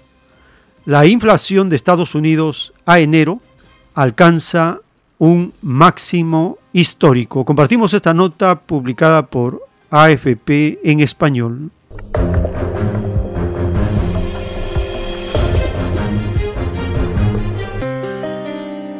La inflación en Estados Unidos se ubicó en 7,5% en los 12 meses previos hasta enero, su mayor aceleración en casi 40 años. En tanto, el aumento del mes en relación a diciembre fue de 0,6% mayor a lo esperado por los analistas. Los últimos datos de inflación tan altos de 12 meses se remontan a febrero de 1982. Los indicadores desafiaron las esperanzas del gobierno de Joe Biden de que la ola de aumentos de precios que mina su aprobación pública mostrara signos de desaceleración en el primer mes de 2022. Tras conocerse el dato, Biden se dijo optimista de que la inflación se controlará para fin de año. La Casa Blanca ya había advertido el miércoles que las cifras de este mes serían malas. El Departamento de Trabajo atribuye este nuevo aumento en particular a los precios de los alimentos, la electricidad y los alquileres. En un año, los precios de la energía subieron un 27%, mientras que los precios de los alimentos escalaron un 7%. Los datos de inflación elevan las expectativas de que la Reserva Federal pronto decida subir las tasas de interés. El tiempo está cerca. El Divino Padre Eterno en los rollos telepáticos nos recuerda las promesas que todos hicimos de no olvidarnos de servir al Señor de la luz. Dice el Divino Padre Eterno en un plano celeste. Es más fácil que entre al reino de los cielos los que en la prueba de la vida no se olvidaron de servir al Señor de la luz, a que puedan entrar los que se durmieron y cayeron en un extraño olvido, a los que sirvieron a muchos señores, se les llamará traidores en el llorar y crujir de dientes, y en medio de pavorosos sismos y salidas de mar, reconocerán que Jehová Señor de la luz, es muy celoso de sus divinas leyes. A los que sirvieron a muchos señores en la prueba de la vida, se les dirá en el divino juicio de Dios que a los que sirvieron y obedecieron, que a ellos les pidan sus resurrecciones a niños, porque habiendo pedido ellos servir a un solo Señor no más, ellos mismos dividieron el pedido, sus extraños libertinajes mentales hizo que desvirtuaran la cualidad y la calidad de su Señor, porque a los señores que obedecieron y sirvieron en la vida, no tienen potestad para dar vida nueva, ni para ellos mismos la tienen. Escrito por el primogénito solar, Alfa y Omega.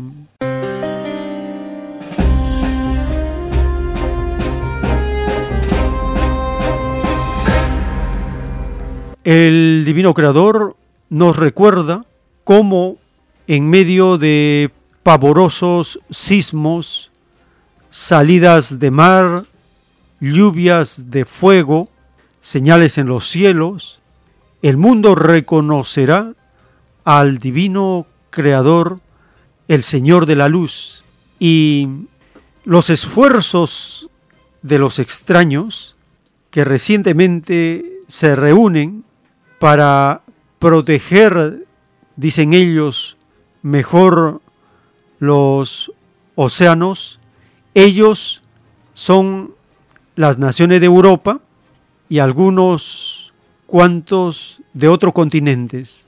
AFP publica de esta reunión en Francia, en una cumbre de los países preocupados en proteger a los mares y océanos. Escuchemos esta nota para ver qué hay detrás del afán de estos extraños capitalistas, destructores y contaminadores de las aguas del planeta.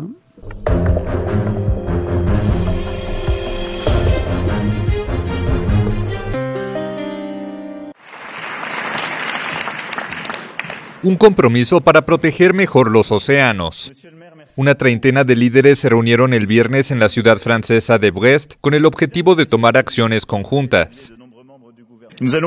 Hoy vamos a asumir compromisos, son los compromisos de Brest. Nos van a permitir consolidar acciones útiles, estoy convencido, y una agenda internacional imprescindible para 2022. Entre los presentes estaban el presidente de Colombia, Iván Duque, el emisario estadounidense para el clima, John Kerry, y la presidenta de la Comisión Europea, Ursula von der Leyen. La funcionaria anunció el lanzamiento de una coalición formada por los 27 Estados miembros de la Unión Europea y otros 13 países para concluir un ambicioso tratado destinado a proteger la alta mar, que no está bajo la jurisdicción de ningún Estado. Hemos lanzado la misión de restaurar nuestros océanos y aguas para 2030.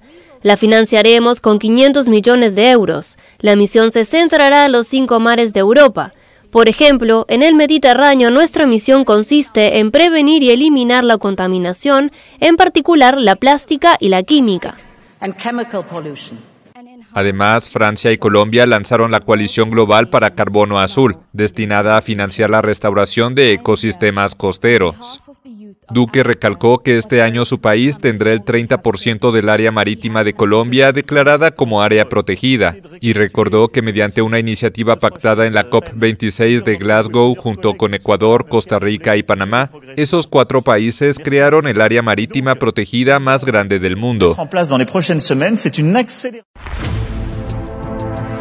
El tiempo está cerca. Les recordamos las actividades culturales de los domingos en Vegetalia, Camaná 344 en el Cercado de Lima. A partir de las 3 de la tarde, los domingos, conversatorio con los asistentes y a las 4 conferencia para este domingo 13 de febrero de 2022. El tema El Consolador Prometido la ciencia celeste y su expansión por el planeta. El ingreso para estas actividades es completamente libre. En el distrito de Lince, en el restaurante vegetariano Fuente Natural, en Canevaro 469, en Lince, de lunes a sábado, a partir del mediodía, pueden acercarse para solicitar volantes y así colaborar en la distribución de estos avisos que contienen la página web, los programas de radio, los libros a ser descargados gratuitamente y los diez mandamientos como un recuerdo del juicio de Dios, cada uno será juzgado según sus obras. Llegamos a un momento para vuestra participación en este segmento. Teléfonos en cabina, el 471 1898 681 1152. Tenemos una comunicación. Aló. Aló. Aló. ¿Su nombre de dónde se comunica? Aló. Aló, con el doctor Rodríguez. En unos minutos, a partir de las 11, van a empezar los programas de medicina. Le pedimos que esté atenta para que pueda en esos horarios hacer sus consultas. Muy bien. Le recordamos que pueden hacer sus llamadas al 471-1898, 681-1152 y al celular 934-407-166. Tenemos una comunicación. ¿Aló? ¿Aló? ¿Su nombre? ¿De dónde se comunica? Sí, buenos días. Miguel Ángel de San Juan de Miraflores. Adelante, hermano, le escuchamos. Sí, hermano, muy amable. Sí, estaba escuchando atentamente la antesala del programa. Ustedes están hablando de los periodistas o locutores que informan con alevosía, malas intenciones y falsedades. Tendrán su pago, ¿no? Claro, este pago eh, lo pagarán en sus hijos hasta la cuarta generación, dice una verdad bíblica, ¿no? una verdad sintomática. Hasta la cuarta generación la pagarán, porque estos están, estos periodistas que yo le llamo los periodistas basura, los periodistas mercenarios, los periodistas del sicariato de la información, se están contentos, felices, alegres de lo que están ganando, pues difundiendo estas falsedades en el pueblo, tanto en la política como en el, en el terreno de la ciencia.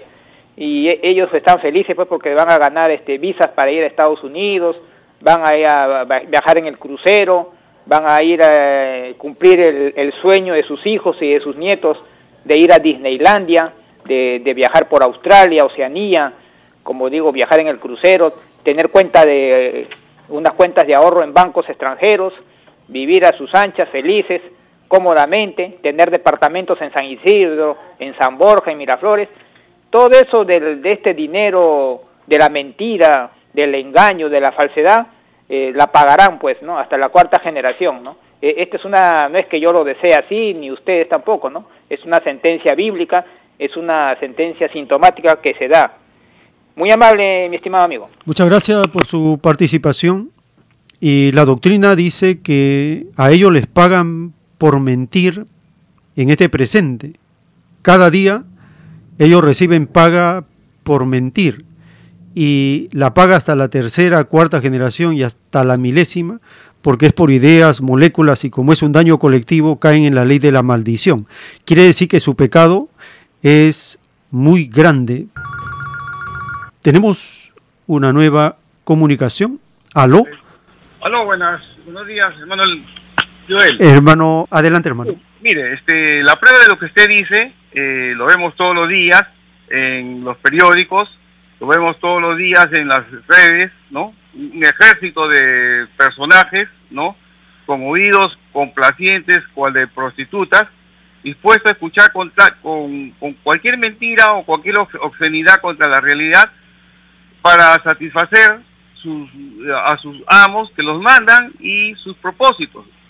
Ahí tenemos recientemente la escandalosa entrevista entre un mercenario internacional llamado Rincón, periodista de la CNN, de origen mexicano, y el almirante Montoya y Quiabra, sobre todo el primero, ¿no? Es mucho más escandaloso, él habla de comunismo y, y dice, habla de comunismo sin especificar qué es comunismo ni cómo se está dando el comunismo en el Perú.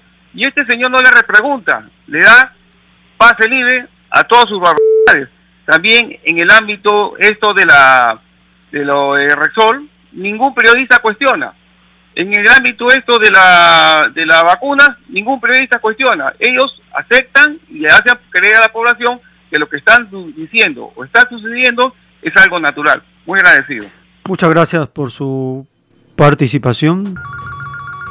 Tenemos una nueva llamada. Aló, su nombre. Aló, Buenos días, Pedro Paz de Ica. Adelante, hermano, le escuchamos. Eh, justamente acerca de los medios masivos de comunicación, que son auténticos medios masivos de manipulación, ¿no? La derecha lumpen, la ultraderecha explotadora, soberbia y orgullosa, y los fascistas beligerantes y déspotas, tienen como aliados serviles y todos bien aceitados, bien mermeleados y comprados a la prensa televisiva, a la prensa escrita y a la prensa radial. Prensa que el pueblo ha dado en llamar correctamente la prensa basura, es decir, una prensa prostituida a los grupos de poder económico, a la banca usurera, una prensa vendida a los monopolios farmacéuticos, vendida a las transnacionales como Repsol, que hacen lo que les da la gana en nuestro país, pero no los tocan ni con el pétalo de una rosa. Y eso porque Keiko Fujimori, eso dicho por barata al fiscal Domingo Pérez, de que ella recibió dos millones de dólares de, de esta Repsol. Dos millones de dólares. Entonces, eh, aquí en ICA ocurre lo mismo. El 90-95% de la prensa está bien aceitada. Esto debería comprender el pueblo para no repetir como papagayo lo que dice esta prensa servil, pues. Y si hay personas que defendemos a este gobierno, es porque está en juego el futuro de nuestro pueblo, porque el pueblo puso a Pedro Castillo para reconquistar los derechos de los peruanos a vivir en igualdad, con justicia y fraternidad. Muchas gracias. Gracias por su participación. Estamos recibiendo sus llamadas en este segmento. Tenemos un nuevo contacto. Aló. Aló, buenos días. Hermano, quiero, soy de San Juan de Miraflores, hermano Amadeu. Adelante, hermano, le escuchamos. Hermanito, este, quiero aclarar de que el sistema económico ya se debe denunciar a partir de ahora en todas en todas las emisoras, eh, digamos, eh, eh, verdaderas, honestas, de que el sistema económico mundial llamado capitalismo ya no sirve por cuanto está, por cuanto está, digamos, en, está dentro de un, de un marco delincuencial. Primeramente, ellos, eh, eh, el primer principio de ellos es el robo de la, la, plusvalía. La plusvalía económicamente eh, es, es, el quitarle el dinero a los trabajadores, ¿no? Para engordar o engrosar los bienes, el capital de, de los de los digamos, de los patrones, ¿no? Desde allá, desde ese punto de vista, ya, ya eso es un robo, y dentro de la Biblia que dice no robarás, entonces desde ya ya no es, eh, no es factible. Por ese punto. Desde el otro punto, eh, nunca el sistema económico, macroeconómicamente y microeconómicamente, nunca el sistema económico ha, ha jugado dentro de las reglas. Estados Unidos eh, tiene un Banco Central de Reserva Federal que es de, digamos, es privado, es de capital privado. En cambio, somete a todos los países a que los, el Banco Central de Reserva sean estatales. ¿Para qué? Para robar al Estado. Una forma de robo directamente al Estado. Eh, es tan delincuencial de que eh, se vale del narcotráfico para poder permanecer. Se vale del narcotráfico, de, digamos, de venta de armas, de mafias, se, basa de prostitución, se basa de, digamos, de venta de, licores, etcétera. Y también la doctrina dice muy bien claro, su, su fuerte era eh, la venta de armas, el crear guerras, el, digamos, este, en forma delictiva, ¿no? el creador nos da una, una parte, pero analizando históricamente nos da, eh, la historia nos da otros datos del narcotráfico, digamos, del matar presidentes, de, digamos, este, financiar, este, eh, digamos, este, bombardeos a otros países, eh, robo de sus robo de sus bienes naturales de, cada país. Entonces ya es algo delincuencial. Y Marx solamente le dio 100 años a un sistema, dijo, va a caer solo, porque también el sistema capitalista destruye la naturaleza y también destruye al mismo ser humano. Entonces estamos en esa etapa, ¿no? Ya toda la, prensa honesta ya debe denunciar de que el sistema económico, eh, aparte de delincuencial, ya no sirve. Ya está en, estado fallido y está en, en, colapso, en un colapso total. Entonces desde ella se, eh, se avisa de que se debe ya estar difundiendo de que este sistema ya colapsó ya no sirve y eh, hay que dar paso a otro sistema. Muchas gracias, hermano. Muchas gracias por su participación.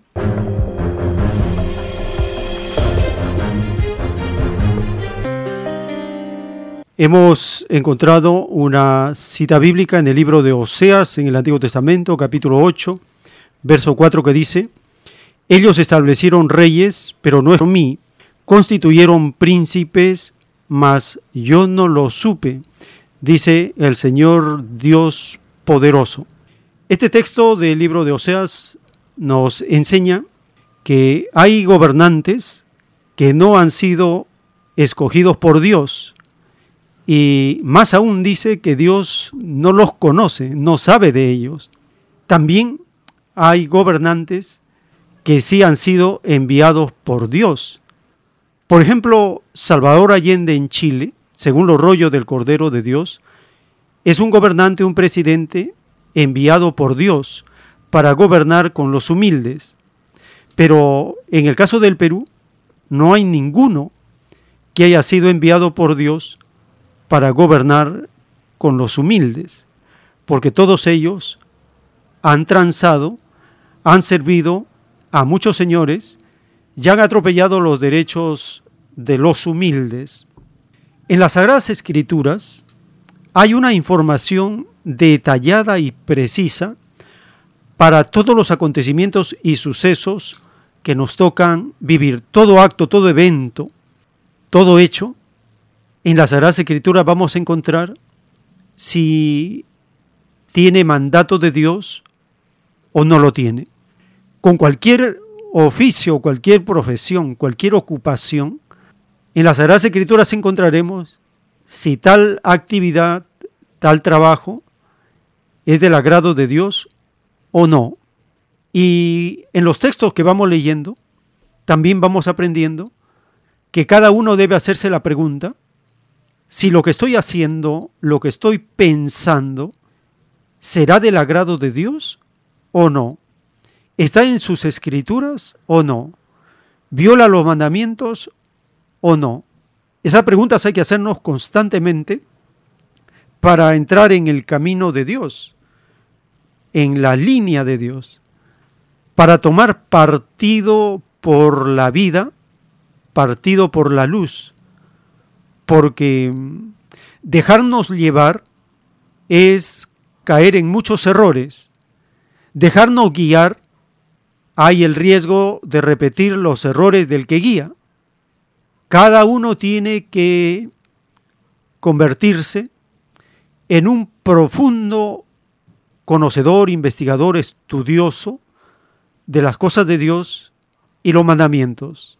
Es por eso que Cristo jamás enseñó religiones. Lo de Cristo es una sola doctrina y la doctrina de Cristo es la continuación de la ley mosaica, así como la doctrina del Cordero de Dios es continuación de la doctrina cristiana y de la ley mosaica. Tres doctrinas planetarias enviadas por el Padre Eterno. Hay otras revelaciones hemisféricas que abarcan continentes o regiones. Por ejemplo, el Corán es una revelación hemisférica, pero la doctrina cristiana y la ley mosaica es doctrina planetaria. He ahí la jerarquía del autor de la revelación. Por el fruto se conoce el árbol, significa, por el contenido intelectual y por la influencia que tiene una doctrina, se sabe si es de Dios o es de los hombres.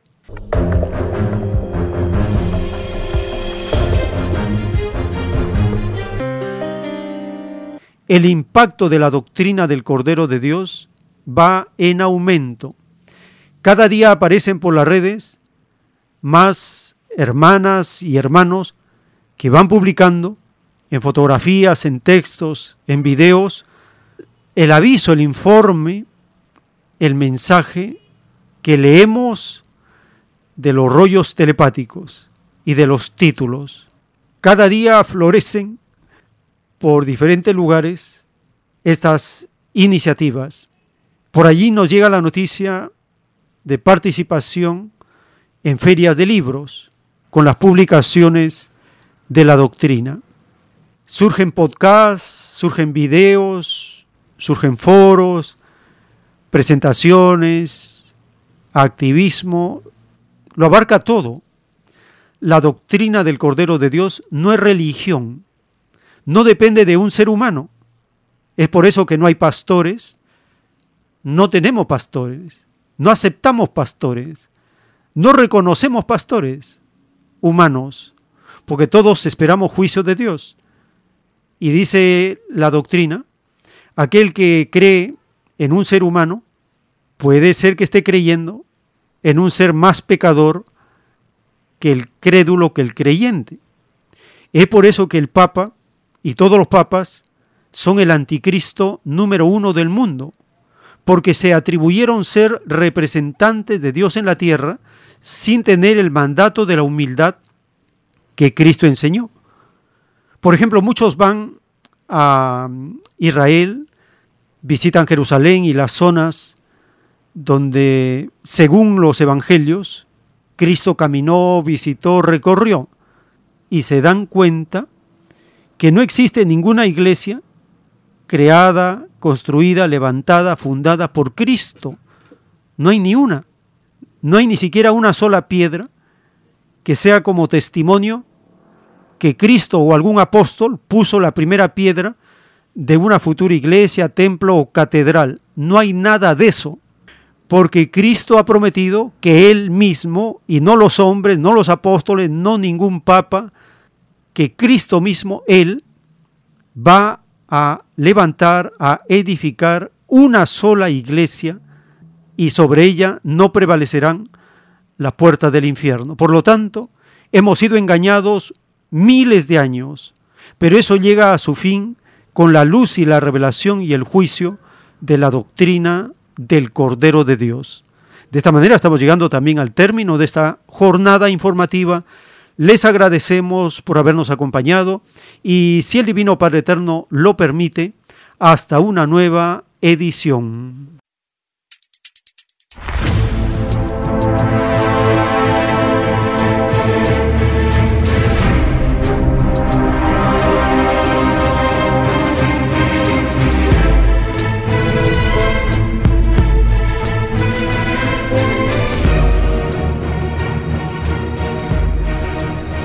Porque la vida en desarrollo no se detiene en ningún instante. Porque el poder filosófico de las masas encuentra el hilo de la ley común de la naturaleza. La igualdad triunfa en la prueba de la vida. Por el principio de un nuevo amanecer en la historia humana, hemos presentado El tiempo está cerca. Para ver el reino de Dios, para vivir el nuevo estado de cosas del nuevo mundo.